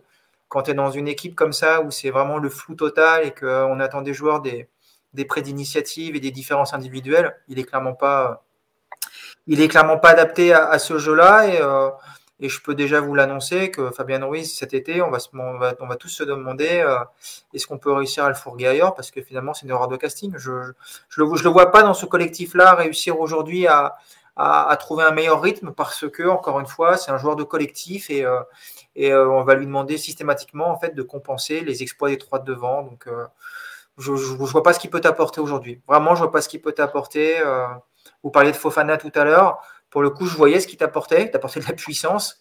Alors peut-être effectivement, ce serait pas matché au PSG, mais euh, c'est un joueur qui pouvait t'apporter au moins sur son profil quelque chose de différent. Fabien Ruiz, bah voilà, c'est encore un de ces joueurs qui, voilà, c'est le, le Doom de, 2022-2023, quoi. Le mec qui arrive avec une bonne carte de visite, on attend beaucoup. Et puis finalement, on se rend compte que bah, ses qualités, ça ne matche pas du tout avec ce qu'on attend de lui au PSG. Donc, euh, donc bah, belle prestation en tout cas, bravo à lui. Hein moi, je ne serais pas aussi, je le condamnerai pas aussi vite que toi, euh, Nico, Fabien Ruiz, parce qu'on l'a d'ailleurs d'abord recruté quand même pour être une deuxième sentinelle à, à Marco Verratti. Là encore, il n'était pas à son poste une fois, alors ça ne pas son mauvais match, hein. euh, mais il était exilé côté droit et pour moi c'est pas le poste lequel il doit jouer et il jouait pas comme ça avec Naples. Mais rassure-moi, rassure-moi, nos, nos, nos recruteurs, ils ont quand même pris des joueurs pour les faire jouer à des postes qui leur conviennent ou parce que, parce que là, à un moment donné, Ruiz, c'est pas son poste, et Kikike, c'est pas son poste, l'autre, c'est pas Mukele, c'est pas son poste. Sinon, à un moment donné, ils ont pris des joueurs pour jouer à certains postes vraiment ou, ou ils ont improvisé? Ben, ben, Je sais pas, Nico, je sais pas. Faut demander, euh, je sais pas, il faut demander à, faut demander à Christophe Galtier, mais, euh, mais c'est vrai que hier, bah, voilà, Clément, tu es d'accord, enfin, es avec moi, Fabien Ruiz, c'est dans un milieu à deux à Naples ou alors dans un milieu à trois qui a été plus souvent où il était en, en point de base de, de, milieu. Et tu as raison, Nico, de le dire aussi, c'est dans un collectif qui est bon. Euh, Ruiz, il faut qu'il y ait des déplacements, il faut que ça bouge autour de lui. Bah, c'est sûr que quand hier, ça c'est pas bon et que ça bouge aussi peu, et qu'il n'a pas de solution d'ailleurs, parce qu'il perd le ballon. Alors certes, il regarde pas le, le, le qu'il y a dans son dos, mais il perd le ballon aussi parce qu'il tarde à donner, parce qu'il n'a pas forcément de solution, hein, Ruiz. Alors, ce qu'on vous a pas dit, c'est qu'Hugo, c'est l'agent de Fabien Ruiz, en fait. Ah, la, la, non, mais moi, elle, elle, était catastrophique aussi. Franchement, moi, je condamnerais pas Fabien Ruiz. Non, euh, je, en vrai, ah, je l'adorais quand il était à Naples. Et alors, je, il y avait deux, il y avait deux milieux que j'aurais bien, je voulais prendre quand euh, on parlait de, de, de, de remplacement à Thiago Motta qui n'est jamais arrivé ou de doublure à Marco Verratti en sentinelle. C'est Brozovic à l'Inter et Fabien Ruiz. Alors, vous allez me dire, ils n'ont pas forcément le même style, mais c'est deux milieux qui, en sentinelle, sont excellents et, et voilà, euh, dans leur, dans leur euh, qualité pourrait correspondre dans ce poste de sentinelle. Donc je vais pas critiquer, je vais pas cracher sur Fabien Ruiz. Pour l'instant, il fait pas des débuts tonitruants, mais euh, je pense qu'il faut pas le condamner aussi. Voilà. Moi, non plus, je le condamnerai pas. Euh, en vrai, je, t'ai taquiné, mais je, suis plutôt d'accord avec toi. Euh, déjà, Nico a raison sur le match d'hier. Ok, c'est vrai, il a tout raté. Il a tout raté. Et tu as raison sur un deuxième truc, Nico, c'est que je pense que Fabien Ruiz sera bon quand l'équipe sera bonne. Et on l'a vu, quand, les, les, quand Fabien Ruiz a été très bon, euh, c'est parce que le PSG a fait ses meilleurs matchs de, la saison. Euh, et je pense qu'en Ligue des Champions, quand, quand, si le PSG fait une bonne perte contre le Bayern, vous verrez que Fabien Ruiz il fera un super match. Donc je pense qu'il peut apporter malgré tout, contrairement à ce que tu disais sur Viginaldoum, bah Viginaldoum il jouait pas déjà. Henry il joue, donc déjà il y, a, une petite nuance entre les deux. Euh, donc déjà c'est pas c'est pas tout à fait pareil. Hier il a, ce qui est inquiétant hier c'est plutôt techniquement parce que son positionnement on l'a déjà vu. Euh, physiquement, on sait que c'est pas c'est pas un mec qui va te faire des courses énormes. Il n'est pas du tout le profil. Mm. Par contre, techniquement, il avait fait preuve de plutôt plutôt de justesse jusqu'alors euh, dans sa qualité de passe, dans euh, même, même de frappe, parce qu'on sait que c'est un bon frappeur. Hier, il a raté des, des passes, mais toutes faites. J'ai le souvenir d'une d'une passe sur Ramos, d'une transversale sur Ramos en première mi-temps, elle est catastrophique, elle a fini en touche au poteau de corner. Donc ça, c'est inquiétant, même sa perte de balle sur le troisième but. Tu dis, bah, le mec, il est censé tenir un milieu avec Verratti, euh, et là, il te perd une balle au limite au point de pénalty et ça fait but. Donc ça, c'est très alarmant. Il faudra voir si ça se reproduit. Le problème, c'est qu'on n'a pas encore assez de références. Malheureusement, on en a à Naples, mais au PSG, on n'en a pas assez. Donc on, verra dans si, pendant un mois il nous refait des matchs comme ça, bah oui, ça, là on va se dire on s'est fait enfler et il faudra le vendre en juin.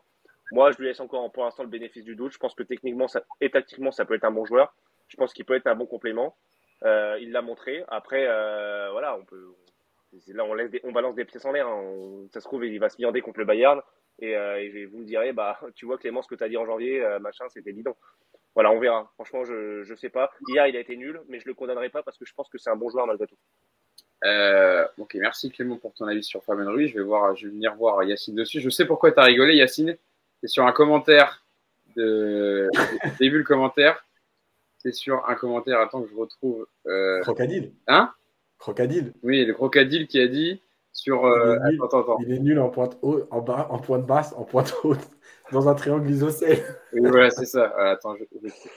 Bah, je le trouve plus, il a disparu. Ah oui, il, est, nul en, oui il est nul en pointe basse, pointe haute, dans un triangle isocèle ou équilatéral, il est nul Voilà.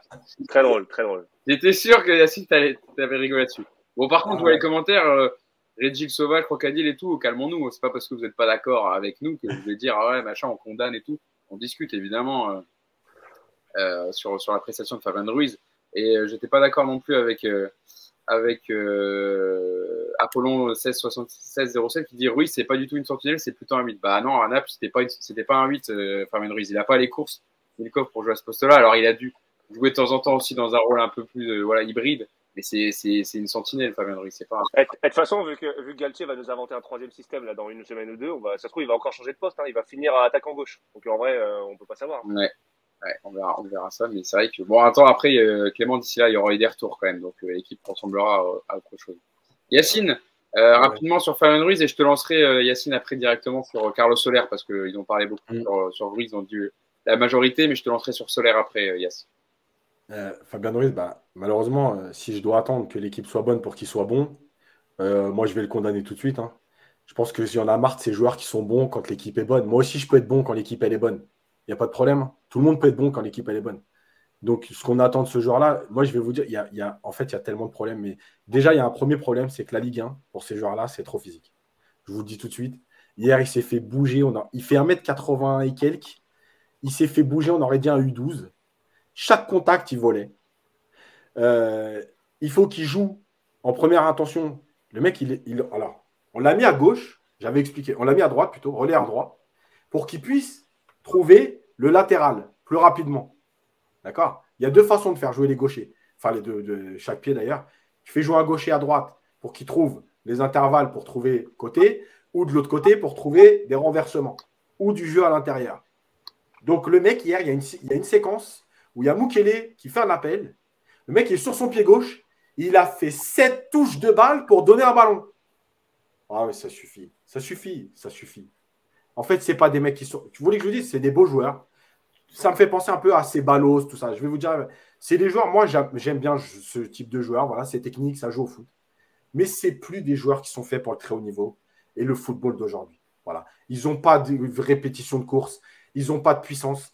Ils n'ont pas d'intensité. Ils ont. Ça va trop vite pour eux. Voilà, c'est des beaux joueurs. Voilà, on va se régaler contre Strasbourg, contre Marseille, parce que Marseille, voilà, on va, voilà, il va nous faire plaisir. Il va faire deux trois pas c'est pas vous si vous cassez pas la tête à part un miracle ça fera rien contre le Bayern ça fera rien en Ligue des Champions c'est pas des joueurs de très haut niveau et à un moment donné quand tu es Fabien Ruiz quand tu es Ceballos que tu as 26 ans que tu t'es pas imposé dans les grands clubs que personne ne vient te chercher faut te demander pourquoi il y a que le PSG qui te prend le 30 août de l'année pourquoi il y a que le PSG qui prend le 30 août Mais parce qu'il y a que nous qui pouvons faire ces achats dégueulasses Voilà, c'est aussi simple que ça. Il n'y a pas de caractère, il n'y a pas de. C'est nul. Voilà, c'est nul. Et vous, et vous cassez pas la tête. Il n'y aura pas de surprise. Il n'y aura rien. Voilà, ça va être un beau joueur de Ligue 1. De temps en temps, on va se dire, ah ouais, quand même, beau joueur. Hein. Beau petit joueur de ballon. Mais franchement, on n'a rien à foutre. Je vais faire des fives dans mon quartier, des beaux petits joueurs de ballon, j'en trouve 200 des comme lui. Donc stop. Il faut arrêter les conneries.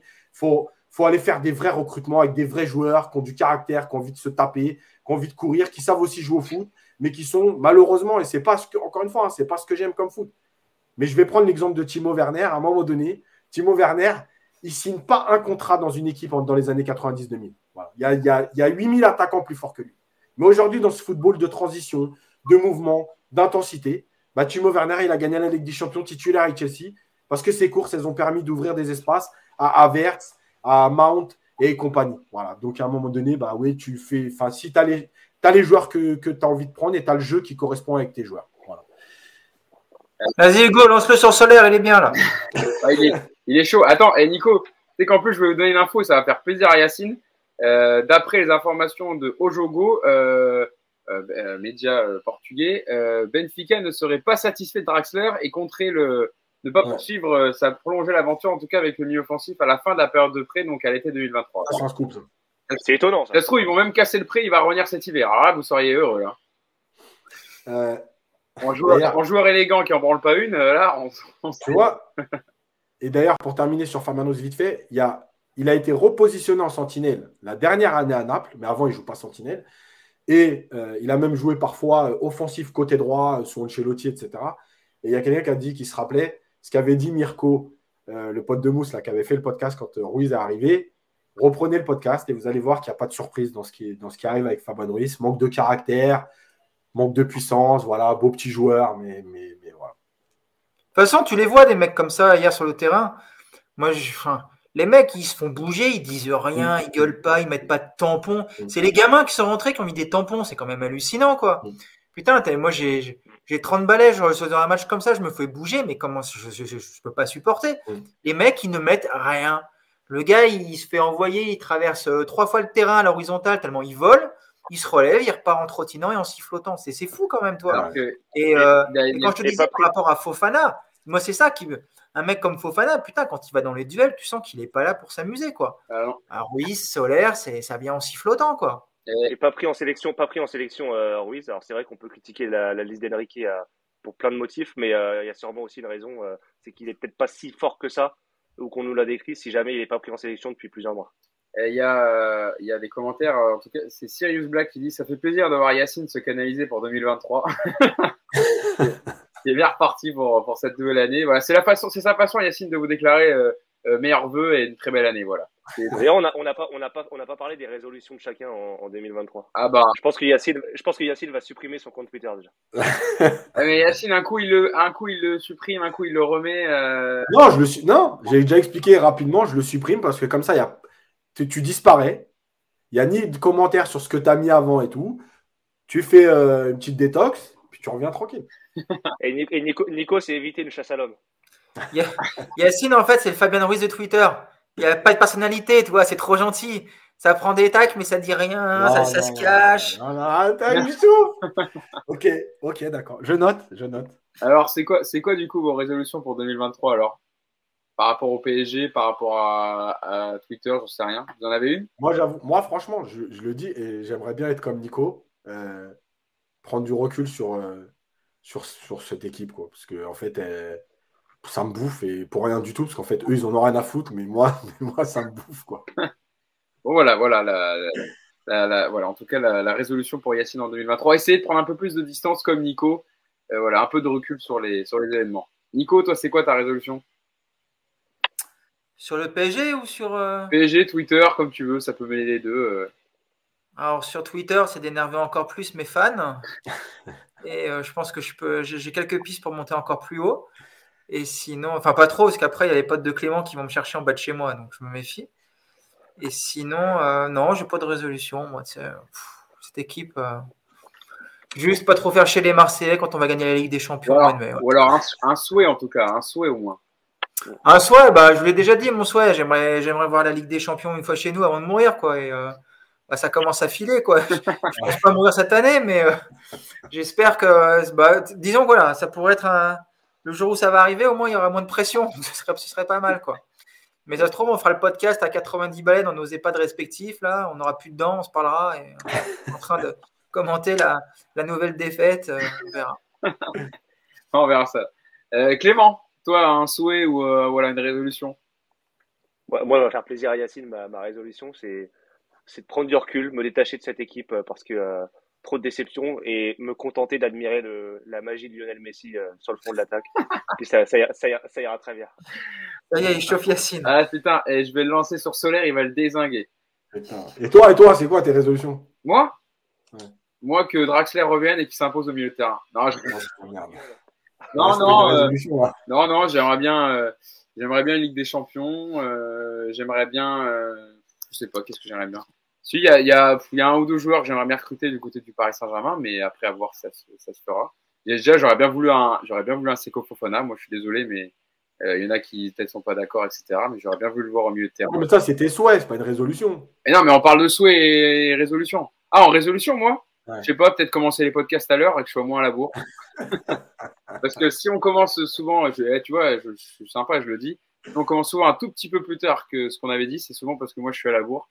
Euh, voilà, je suis un peu souvent à la bourre, donc euh, c'est voilà, c'est une bonne résolution quand même d'être euh, d'être un peu plus. Comme en soirée. Ouais, comme en soirée. Ouais. Je suis toujours, je suis toujours en retard. De toute façon, moi, en fait, l'heure qu'on me dit de commencer, c'est l'heure où je démarre de chez moi. Tu vois donc euh, comme ça, c'est pareil pour le podcast. Donc c'est démarrer à l'heure, euh, voilà, pour le podcast. Mais sinon, non, on, on, le podcast tourne bien. vous êtes, vous êtes, vous êtes toujours aussi bon. C'est des des bons chiffres. Donc, euh, je suis content de, continuer le podcast avec vous et d'interagir avec vous sur, sur Twitch. Hein. On est content de relever vos commentaires à l'antenne, de pouvoir dialoguer avec vous. Il y a Koda 51 160 qui nous dit Yacine, il a tenu 1h38 avant de lâcher le premier dégueulasse. Belle performance. Moi, je crois que j'en ai dit un dès le début. Alors, Putain, on, est à 1h40 déjà. Il y, a, y, a, Tyson Betres qui nous dit Dans vos souhaits, vous demandez même pas des départs de joueurs inutiles. Ah, non, mais c'était pas des souhaits, c'était des résolutions. Ouais, voilà. Bah, j'ai demandé un souhait aussi. Hein. J'ai demandé un souhait. Bah, Yacine, t'as un souhait, toi? Euh, ouais, euh, enfin, avoir enfin un vrai club avec une équipe. pas, de nouveau coach euh, pour l'année pour, moi, je veux juste que chacun, chacun fasse son travail comme il faut. voilà, que l'entraîneur il entraîne, il fasse des séances d'entraînement et qu'il travaille des choses. Que les joueurs jouent et arrêtent de, de, de, de faire les, les, gamins qui en ont rien à foutre. Et que les, les, dirigeants euh, bah, mettre le club au-dessus des joueurs et qu'on arrête de se faire marcher dessus, c'est tout. Eh, tu sais, eh, Hugo, il y a plein de bouleversements euh, au PSG en interne en ce moment, à, la, communication, à la direction générale. il y en a peut-être un qui va penser à prendre Yacine euh, pour l'équipe. Hein. Ah bah, on aimerait bien, nous. Hein. Écoute, comme ça, on aurait un sacré, sacré taupe dans le, dans le, dans le club. Hein. On pourrait avoir des. Après, Yacine, le problème, c'est que s'il intègre le club, il va signer un contrat où il va y avoir des clauses de confidentialité. Ah, ça, c'est Il ne pourra plus faire le podcast avec nous. Où il dira ah, je, je, je, regrette ce que je dis sur Fabien Ruiz, c'est un formidable joueur. Ah non, non, alors là, jamais. Alors là, on reconnaîtra plus Yass, là. Non, on serait, on serait heureux. Bon, bref, ça fait 1h45 quand même. Oui, c'est vrai. Bah, écoute, hein, écoute c'est le podcast de rentrée. Les gens, ils sont contents. Ils nous demandent deux heures de podcast à chaque fois. Alors, ils vont. Ouais, vrai, Et on va, on va faire vite pour la fin. Je sais qu'on a chacun des, des, choses à faire. Donc, je vais euh, te lancer, Yass, sur, euh, sur Carlos Soler, qui, euh, voilà, pareil, et qui était dans ce poste de numéro 10, hein, dans le milieu en losange. Alors Carlos Soler, voilà, c'est trois buts et une passe D depuis des compétitions confondues. Euh, c'est trop peu euh, dans ce qu'il apporte pour l'instant Carlos Soler. Alors moi j'avais moins d'attentes sur Carlos Soler que Fabian Ruiz par exemple. Mais après c'est autre chose. Pour moi c'est plus un, Carlos Soler, un, remplaçant qui devait apporter et tout. Donc j'ai un peu moins d'attentes sur Carlos Soler. Mais dis-moi toi Yacine. Ben, je crois qu'on va revenir encore au fameux recruteur. Euh, reprenez les déclarations quand Solaire arrive. Pour l'instant, il n'a toujours pas joué au poste où il est le meilleur. Donc déjà, déjà c'est un problème. On nous a expliqué qu'il était le meilleur, un peu relayeur offensif, euh, allez, axial gauche. Pour l'instant, il a joué 10, il a joué à droite, mais il n'a jamais joué à gauche. Donc pour l'instant, déjà, on ne l'a pas mis dans les bonnes dispositions. Ensuite, euh, bah, un peu à l'image de Sarabia et Ruiz, voilà bon joueur. Je pense que s'il y avait des relais à l'intérieur où ça échangeait en une ou deux touches pour déplacer un bloc, euh, comme le fait l'Espagne avec, euh, avec Busquets, avec euh, Pedri, Gavi et compagnie, bah, peut-être qu'il s'en sortirait. Mais là, on voit bien que dans l'impact, il est dévoré. Euh, dans la vitesse de transmission, ça va pas. Là, on sent quand même qu'il a les pieds qui brûlent. Euh, à un moment donné, il y a une image. Je sais plus si c'est après un but. Je, crois que c'est après un but, mais euh, j'ai un doute.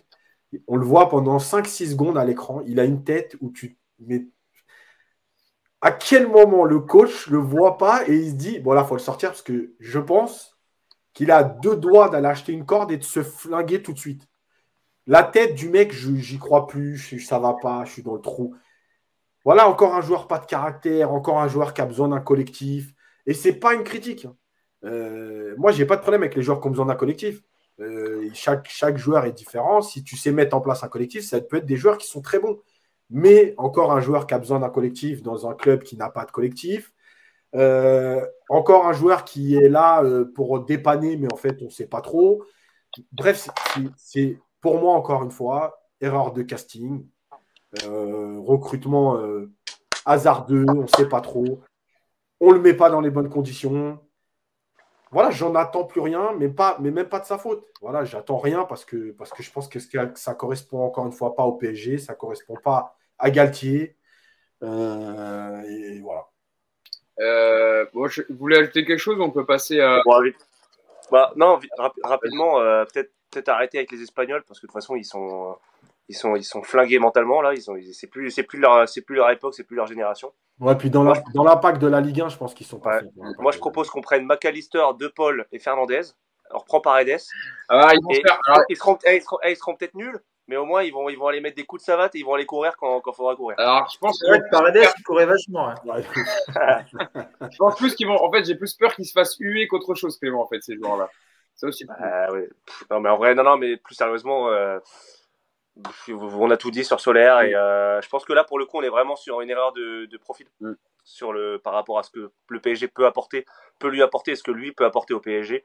Voilà, euh, on sait même pas quel poste, on, on sait même pas c'est quoi son poste et on le fait jouer dans le cœur du jeu, mais a priori, il n'a pas le niveau.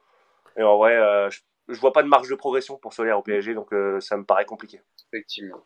Euh, Nico, c'est clairement une. Euh, c'est typiquement le genre de joueurs qui viennent euh, dans des trucs d'agents et tout, de la magouille. pas, enfin, moi, j'en suis persuadé, franchement. Qu'est-ce que tu fais venir un mec comme ça? Il, il t'apporte rien, il, tu sais pas où le mettre. Il peut pas être titulaire, remplaçant, il est mauvais. Enfin, c'est, franchement, c'est, c'est, de la magouille d'agent. Ça, j'en suis mais persuadé, quoi. Et, juste pour finir là-dessus, parce que ça, ça rejoindra, pour terminer sur Campos. Donc, Campos, son recrutement, il est catastrophique. Il est venu lui-même, dès la fin du mercato, expliquer que le recrutement était, enfin, que le mercato était pas bon. je ne sais pas, enfin, je sais pas pourquoi il est payé. Et en plus, maintenant, on le voit carrément dans les tribunes de Vigo et tout. Mais tu vois, ce club, c'est pas possible.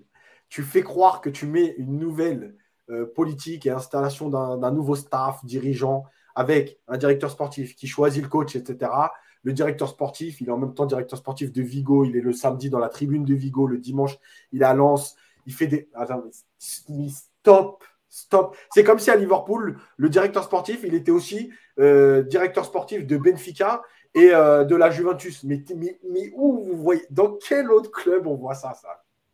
Non, mais On va le voir de plus en plus. Hein. Après, surtout, Campos, euh, au micro de RMC, il me semble, ouais, c'était au micro de RMC, a dit qu'il n'était pas content du mercato. Ah oui Et que. Il va, va s'auto-virer, ça va être génial. Mais alors que. Alors, j'ai vu des informations de Fabrizio Romano qui disait comme quoi il était euh, euh, pleinement investi au PSG et que sa mission avec Celta Vigo lui prenait pas énormément de temps et que ça allait finir aussi par. C'était pour terminer sa mission avec Celta Vigo et qu'il terminerait d'ici cette année ou c'était une mission temporaire. terminé, mais il a été intronisé euh, au mois de décembre. Bah, je sais, je pendant, sais. pendant la Coupe du Monde. Donc il a intronisé pour terminer. Bah, en tout cas, bon, je n'ai pas l'information, mais c'est ce que disait Fabrizio Romano, qu'il il était quand même pleinement investi dans le Paris Saint-Germain pour les prochaines années et que voilà, ça c'est évidemment sa mission principale. Mais c'est vrai que c'est toujours assez étonnant de, c'est assez étonnant de voir, de voir ça. Euh, en dernière partie, je te lancerai dessus, Nico, parce que voilà, sur Solaire, on m'a tout dit. Euh, ma dernière partie, et c'est ce que je vous disais tout à l'heure, est-ce que euh, est-ce la promesse d'un duel pour le titre, cette euh, victoire de Lens face au Paris Saint-Germain? Parce que c'est Fofana disait en réaction hier euh, sur la victoire lensoise, on peut être fier de nous ce soir, on revient à 4 points. On est la première équipe à les faire tomber cette saison. Lens qui a, j'avais plusieurs stats hein, sur Lens, je ne les ai pas forcément données, mais par exemple Lens, voilà, c'est à, Lens a remporté ses 9 rencontres de Ligue 1 à domicile cette saison. Lens, au niveau du nombre de points, compte 40 points donc après 17 matchs de Ligue 1. Soit c'est le deuxième plus haut total pour une équipe classée deuxième à ce stade de la compétition, derrière Nîmes en 1959-60. Donc c'est pour dire aussi à quel point Lens fait une très belle saison d'un point de vue jeu et aussi d'un point de vue point. Est-ce que Nico Lens peut tenir le rythme du Paris Saint-Germain comme l'a fait un, un Montpellier en 2012 ou un Lille en 2021 et, euh, et, leur, euh, et les déranger cette saison? C'était quelle journée là? Il y a la 17e Ouais, c'est ça? Ouais, Donc après 16 journées, Lens qui doit jouer le titre au PSG avait 7 points de retard sur le PSG, c'est ça? Mm. Je compte bien. Bon, voilà, donc non. Évidemment que non, euh, Lens n'est pas un concurrent direct du PSG. les Lensois, ils sont en, je ne vais pas dire en sur-régime, mais en tout cas, ils sont, ils sont au maximum de ce qu'ils peuvent faire, ils le font très bien. Encore une fois, bravo à eux. Et il y, a un vrai mérite et il faut surtout pas enlever ça. Maintenant, Lens, ils vont rien décider du tout. C'est le PSG qui va décider si Lens joue le titre ou pas. Si le PSG est sérieux et décide de jouer normalement, euh, le PSG finira avec 15 points d'avance. Et euh, Lens va essayer d'accrocher une deuxième place. Je suis même pas sûr qu'ils y arrivent. Donc, euh, non, non, il n'y a aucun duel pour moi. Il n'y a aucun duel. C'est une jolie équipe, ça joue bien. Mais c'est pas une équipe qui va être capable d'enchaîner tout le temps. Encore une fois, il y avait 7 points après 16 journées, donc euh, c'est quand même ce qu'on appelle un, sacré écart. Mais je crois qu'en plus, sur les deux, enfin, les deux saisons précédentes, il me semble que Lens est, dans la, est longtemps dans les 5 premiers et qu'autour de la 30e, ça commence à dégringoler et ils font même pas l'Europe. Donc euh, ce que dit Nico, c'est ça.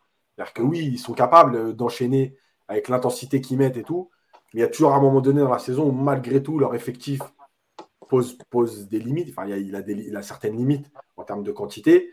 L'intensité que ça demande, il y a, euh, le match à Nice, euh, leur match à Nice, il est horrible. Hein. Donc, voilà, moi je rejoins Nico aussi, c'est-à-dire qu'il y a trop d'écart en fait. D'accord. Non, mais parce qu'ils ont 7 points d'avance sur le troisième. C'était une des questions aussi qui était posée hier hein, sur, sur l'après enfin, après ce match. Hein. c'est au-delà de la performance du Paris Saint-Germain aussi sur le duel euh, voilà, en Ligue 1, parce que c'est le premier face au deuxième, et donc c'est une question, je pense, que les gens se posent. Clément. après, ce qui, après, ce qui, excuse-moi Clément, je te donne la parole de suite. Après, ce qu'on attend tous, on espère, c'est qu'effectivement, euh, Lens finisse deuxième et que, et que ça mette les Lyon, les Marseille, les Monaco hors du podium, qu'on rigole un coup, quoi. Parce que tous ces gros clubs qui nous expliquent que le PSG est tout la Ligue 1, qu'il est impossible de, de, bien se positionner et qu'on est condamné à la deuxième place, ce que, fait les Lensois, ce que font les Lensois en ce moment, c'est quand même assez bluffant. Et euh, voir, toi, hier, tu regardais encore le match de Lyon bah voilà, il y, a de quoi se marrer, quoi. Des clubs comme ça. Euh. Je crois que Lens, ils ont tapé tout le monde cette année. Hein. Marseille, Paris. ils, ont battu, ils, ont battu, ils ont battu les quatre adversaires du top 5, ils les ont battus les quatre. Donc euh, c'est dire quand même, c'est pour ça que je, je, je, mets en exergue la saison de Lens, parce que c'est pas que des victoires par-ci par-là ou à l'arrache et tout. Ils ont gagné contre les concurrents en direct, en tout cas pour, la, pour les places sur le podium, et dans le jeu et dans les résultats. Clément. Ouais, euh, bah, ce qui est intéressant au moins dans la déclat de Fofana, c'est que euh, il dit on revient à 4 points du PSG. C'est que n'importe quel autre adversaire les autres saisons aurait dit non, nous on joue la première partie de tableau, on joue l'Europa League. Au moins Fofana, tu vois, il, même si je, suis d'accord avec Nico, je, pour moi c'est pas du tout euh, des concurrents au PSG, au moins lui, il, il, raisonne en regardant vers le haut et pas vers le bas. Et en termes d'état d'esprit, de mentalité, je trouve ça vraiment euh, très très intéressant, mais ça m'étonne pas trop du bonhomme. Après, euh, les, les, faux, le PSG a été chahuté pour le titre, soit Monaco, Lille, ils étaient devant nous en fait à la trêve. Mm. Euh, ils étaient déjà devant nous, ou égalité, ou à un point d'écart. Donc en fait, le PSG longtemps a couru après ces équipes. Là, le PSG est devant. Euh, là, sur les deux matchs, Lens a pris qu'un point au PSG au final, puisqu'ils ont fait nul à Nice. Donc en fait, euh, en fait, je pense que même en étant archi nul, on est, on est quand même, on prend, enfin, on perd qu'un point sur eux. Donc a priori, il y aura pas trop de, pas trop de danger. Après, j'espère vraiment qu'ils finiront deuxième, parce que ils ont, ils ont une vraie philosophie de jeu. Ils travaillent bien, ils jouent bien, ils sont beaux à voir. Ils ont un super public. Et, euh, et voilà, puis, euh, puis, j'aime bien Lens, donc j'espère qu'ils finiront deuxième. Mais je pense que le PSG ne sera pas trop trop inquiété par, par cette équipe. En tout cas, ça va être quand même un sacré kiff d'être supporter de Lens, euh, que ce soit ces dernières années, ou même cette saison, enfin voilà, depuis deux ans. Le travail que fait Francaise avec cette équipe, quand même, est assez remarquable et ils doivent prendre du plaisir. Et quand on voit même l'ambiance après, je pense que vous avez vu après les célébrations, après la victoire, où ils ont chantonné leur, leur chanson quand ils gagnent à domicile, les oh lélé, oh là là, mais qu'est-ce qui s'est passé? On les a chicotés avec l'ambiance au stade, tous les joueurs réunis autour de Francaise avec le micro. Et d'ailleurs, hein, Francaise disait au micro de, de, de Prime Vidéo après, et moi j'aime bien ces discours-là, euh, que la, la, vie est un kiff quand on fait du football. C'est des moments comme ça, il faut les fêter à fond. Et voilà, c'est un entraîneur, euh, c'était peut-être le meilleur entraîneur de Ligue 1 cette saison. très détendu, qui parle toujours de jeu, qui voilà, est en phase avec ses joueurs, avec son public. Et on aime évidemment voir ça du côté de notre Ligue 1. Quand on voit et après, il peut se le permettre parce qu'il à Lens. Comment? Il peut se le permettre parce qu'il est à Lens. Je ne suis pas persuadé que si Galtier se mettait à chanter malheureusement, euh, je ne suis pas persuadé que tout le monde le prendrait de la même façon. Et c'est tant mieux pour lui, et il a raison. Hein. Moi, je suis tout à ah fait d'accord Non, non, ça, il n'y a pas de problème. Je dis juste que qu'il vienne chanter devant le, devant le cube s'il devenait entraîneur du PSG, tu vas voir si, si euh, les commentaires ils vont être aussi, euh, ah, gentils. Oui, mais là, oui, ils le font parce qu'ils sont à domicile. Yass, ils ne feraient jamais ça à l'extérieur. Non, je te parle de pas s'il entraînait le PSG. Ah, tu veux dire s'il y avait un, un, champ comme ça euh, avec. Oui, Lance, bénéficie d'une image assez bah, euh, unanime en Ligue 1 qui fait qu'il n'y aura pas de, de critiques. Oui. Si, euh, si, demain tu vois Mbappé ou je sais pas qui, même un entraîneur chanter. Bien sûr, ils vont te dire le PSG, vous content Ah ouais, vous êtes content d'avoir battu Toulouse, vous êtes voilà, content. T'as pas le droit de fêter au PSG, c'est juste normal, tu vois. C'est ça. Oui, bien sûr. Ok, j'avais mal compris. Excuse-moi. Effectivement, effectivement. En tout cas, c'est des moments assez sympas à voir toujours les communions avec ce, beau public de, Bollard. Euh, voilà, prochain match du Paris Saint-Germain, ça sera vendredi face à Châteauroux, Coupe de France, avec euh, Mbappé et Hakimi hein, qui seront laissés au repos par Christophe Galtier. Il a dit en conférence de presse d'après-match euh, qu'ils seront reposés. Il voulait, l'idée c'était qu'ils enchaînent les deux matchs de Ligue 1 qu'il restait à jouer avant ce match de Coupe de France. C'est chose faite, avec donc une défaite, une victoire face à Strasbourg et une défaite face à Lens et il va avoir euh, du temps de repos. Euh, je ne sais pas si vous voulez ajouter quelque chose, mais voilà. Euh, ouais, moi j'ai un truc à ajouter parce que cette déclaration m'a fait un petit truc. Ah, dis-moi. on nous a expliqué que les deux joueurs avaient décidé de revenir tout de suite, etc. Mais moi, dans sa déclaration, c'est pas ce que j'entends de Galtier. T'entends quoi alors? Bah, J'entends, on s'est mis d'accord avec eux pour qu'ils reviennent et qu'on leur donne du temps après, parce qu'il y avait Lance et qu'il nous fallait quand même et qu'il nous fallait quand même des joueurs. Oui, ça peut s'analyser comme ça, mais ça, c'est. Ah bah, il le dit clairement, il dit on s'est mis d'accord, c'était prévu qu'ils jouent les deux matchs et qu'ils aient du temps après. mais c'est peut-être une demande des joueurs, eux, qui ont dit on est prêt à, reprendre l'entraînement euh, deux, trois jours après la, Coupe du Monde. Ça, ça, peut, être vu, comme ça. Non, qu'ils aient accepté la demande du PSG, pourquoi pas? Mais voilà. Après, c'est pas non plus un drame, il hein, n'y a pas de problème. Hein. Mais je dis juste, voilà, il y a ça. Et pourquoi les autres ne sont pas revenus plus tôt quoi en tout cas, il y a Lionel Messi hein, qui fera son retour. Ça va faire plaisir à Clément. Il reviendra demain, Léo Messi, à l'entraînement du côté du Paris Saint-Germain. Euh, et d'ailleurs, Galtier a parlé hein, des peut-être bah, d'une célébration avec le, trophée de Coupe du Monde. Et Galtier a dit en tout cas qu'il n'avait aucun doute sur le fait qu'il serait très très bien accueilli au parc. C'est d'accord les joueurs, les joueurs de l'Atlético, les Argentins de l'Atlético qui l'ont fait, ils ont été sifflés. Effectivement, tu fais bien de le dire parce que euh, Molina, euh, De Paul, et surtout en fait, alors c'est aussi lié au contexte avec le club parce qu'ils sont très déçus du rendement de De Paul en club que Molina n'apporte pas ce qu'il apportait à l'Udinez quand il est arrivé euh, à Atletico. Et c'est aussi dû, en fait, j'ai lu les réactions, c'est apparemment les supporters se disent, mais avec la Coupe du Monde qu'ils ont fait, pourquoi ils jouent pas comme ça l'année avec l'Atletico? Ah, Ça va être le cas de beaucoup d'Argentins, je pense. Ouais. Qui, euh, ils ont euh, comme entraîneur déjà. qui était vraiment, qui était, bah, on l'a dit mille fois, mais qui était vraiment en mission le temps d'un mois pour gagner la Coupe du Monde, qui ont affiché un niveau, bah, un niveau de jeu qui est supérieur à ce qu'ils montrent en club. Et en vrai, ces réactions-là de, public, on risque de les revoir, euh, peut-être pas pour Messi évidemment, parce que parce qu'il a fait une bonne partie de saison déjà au PSG, parce que c'est Messi. Mais pour d'autres joueurs, c'est possible qu'on retrouve ça. Vous n'avez pas peur de, non, Nico, Elias ou Clément, de siffler euh, avec la Coupe du Monde euh, Non. Non, non bah. c'est une question, hein, je, sûrement pas. Hein. On, a déjà, on, a déjà, on a déjà une bonne partie du parc et qui est devenu compliqué à gérer. Alors si en plus on se, on se, tire des balles dans le pied comme ça en sifflant nos propres joueurs qui sont champions du monde, Alors, on, serait descendu, on serait descendu bien bas quand même. Euh, malgré tout, juste vite fait, euh, j'ai un petit, un petit doute quand même sur les sifflets.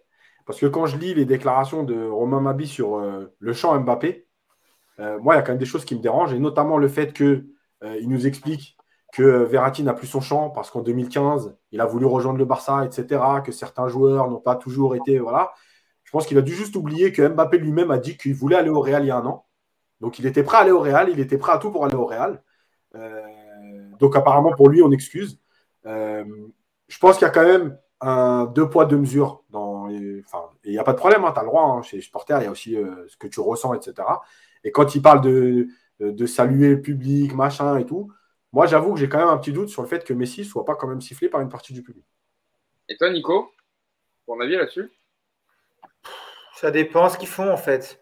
S'ils ont prévu un tour d'honneur sur un char avec des danseuses nues qui font de la samba et des cotillons et Paredes derrière qui dansent, ils vont être sifflés, c'est sûr. Maintenant, si après l'échauffement, euh, Montana qui attrape Messi, qui dit euh, voilà, champion du monde, machin, ça dure 30 secondes. Bon, je serais con de le siffler parce que voilà, il a gagné une Coupe du Monde et euh, il nous a rien fait personnellement. Enfin, c'est pas de sa faute, il nous a battus, quoi. En, tout cas, en tout cas, en termes de communication et de marketing, ça pourrait, parce que vu que ce sera filmé dans le monde entier, ça pourrait réduire à néant 10 ans de travail de Jean-Claude Blanc et de toutes ses équipes. Si le Messi est sifflé au Parc des Princes, je pense que je peux vous dire que l'image a fait le tour du monde. Ouais, ouais. En Argentine, euh, je pense. Après, tu sais, il y a un match au parc, euh, quand tu te pointes à. Ça va être après l'échauffement ou avant. Donc, match à 9h, on va dire que ça va être aux alentours de 8h30, 9h moins le quart. Le stade est déjà bien rempli, donc tu as à peu près 80% de touristes dans le stade. Ouais. Le Cup, ils sont pas encore rentrés. Ils sont, enfin, non, moi je crois pas au sifflet. Ouais, moi non plus, je pense pas. En tout cas, il faudrait vraiment être des demeurés pour le siffler, franchement. Parce que si c'est quelque chose d'assez de, d'assez sobre, qu'est-ce que tu vas siffler un mec qui est. On ne demande pas de l'ovationner en disant bravo, t'as niqué la France, quoi. C'est juste. en plus, Messi n'a pas chambré. Euh... Tant qu'il vient pas avec la poupée d'Mbappé. Ouais, c'est sûr que quand on voit le là le futur peut-être qui a le futur destin qui arrive à, à Emiliano Martinez, hein, qui possiblement euh, va peut-être se faire résilier son contrat du côté d'Aston Villa parce que Unai Emery n'aurait pas du tout apprécié euh, son chambrage sur les sa manière de célébrer euh, sa Coupe du Monde. Je pense qu'il y a deux trois Argentins qui vont passer un, sale quart d'heure quand même. Bah, déjà deux Paul et de Paul et Molina avec l'Atletico, Martinez qui est pas forcément voilà attendu par son entraîneur va peut-être que va résilier son contrat. Non, puis en plus, toi, tu le sais, ça veut dire qu'en fait, es... en gros, s'ils sont champions du monde en battant l'Espagne euh, en finale, on l'ovationne. Mm. Mais parce qu'ils ont battu la France, on va le siffler. Là, on est devenus des Belges, les gars, si on fait ça. C'est plus ah possible. Bah, on l'est déjà devenu, je te rassure. Donc après, le seul truc, c'est qu'effectivement, dire, les, oui, il y a eu du chambrage derrière. Bon, j'ai pas vu Messi chambrer particulièrement. Donc, euh, bon. après, j'ai eu des gars qui disaient, ouais, c'est le capitaine, c'est lui d'arrêter les chambrages. Eh oh, c'est du foot, quoi. Moi, j'ai j'ai déjà joué contre des potes, je les ai chambrés pendant euh, six mois alors que c'était mes meilleurs potes et j'étais une tête de con, tu vois. Donc, euh, Messi qui chambre un peu les Français dans un vestiaire, c'est du foot, quoi. Donc, non, non, faut pas le siffler, c'est sûr. Nico, euh, t'es quand même le, directeur du FC Chambrage sur Twitter, donc ça serait mal. Ouais, bah en plus, tu vois.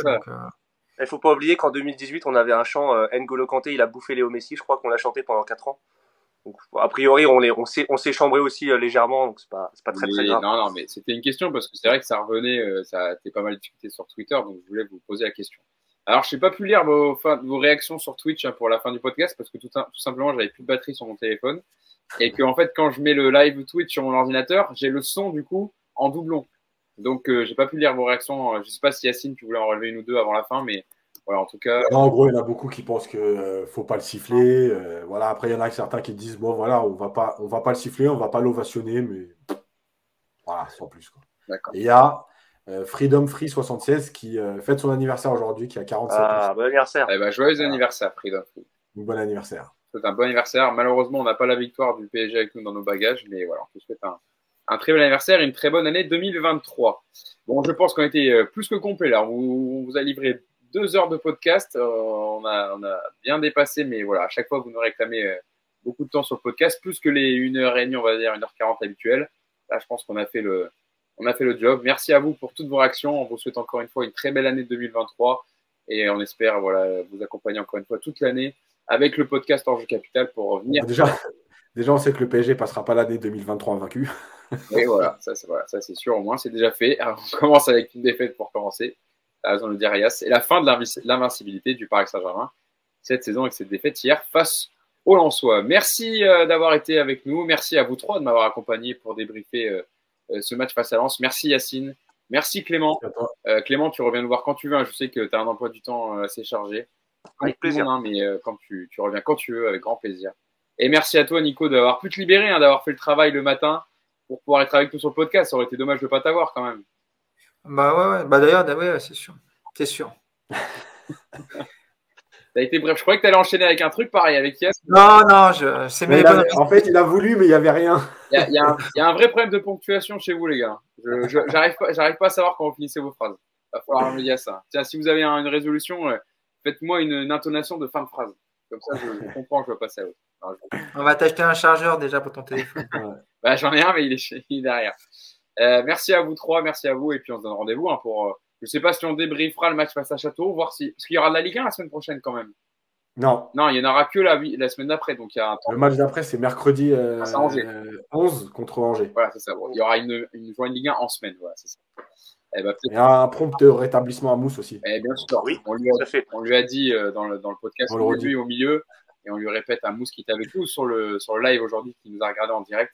Mousse, rétablis-toi bien et reviens vite avec nous pour euh, débriefer ces matchs. On aurait bien voulu avoir ton avis. Je pense que tu aurais été, euh, t'aurais eu des avis différents peut-être sur certains trucs euh, avec les, les gens en place aujourd'hui dans le podcast. Ça aurait été marrant. euh.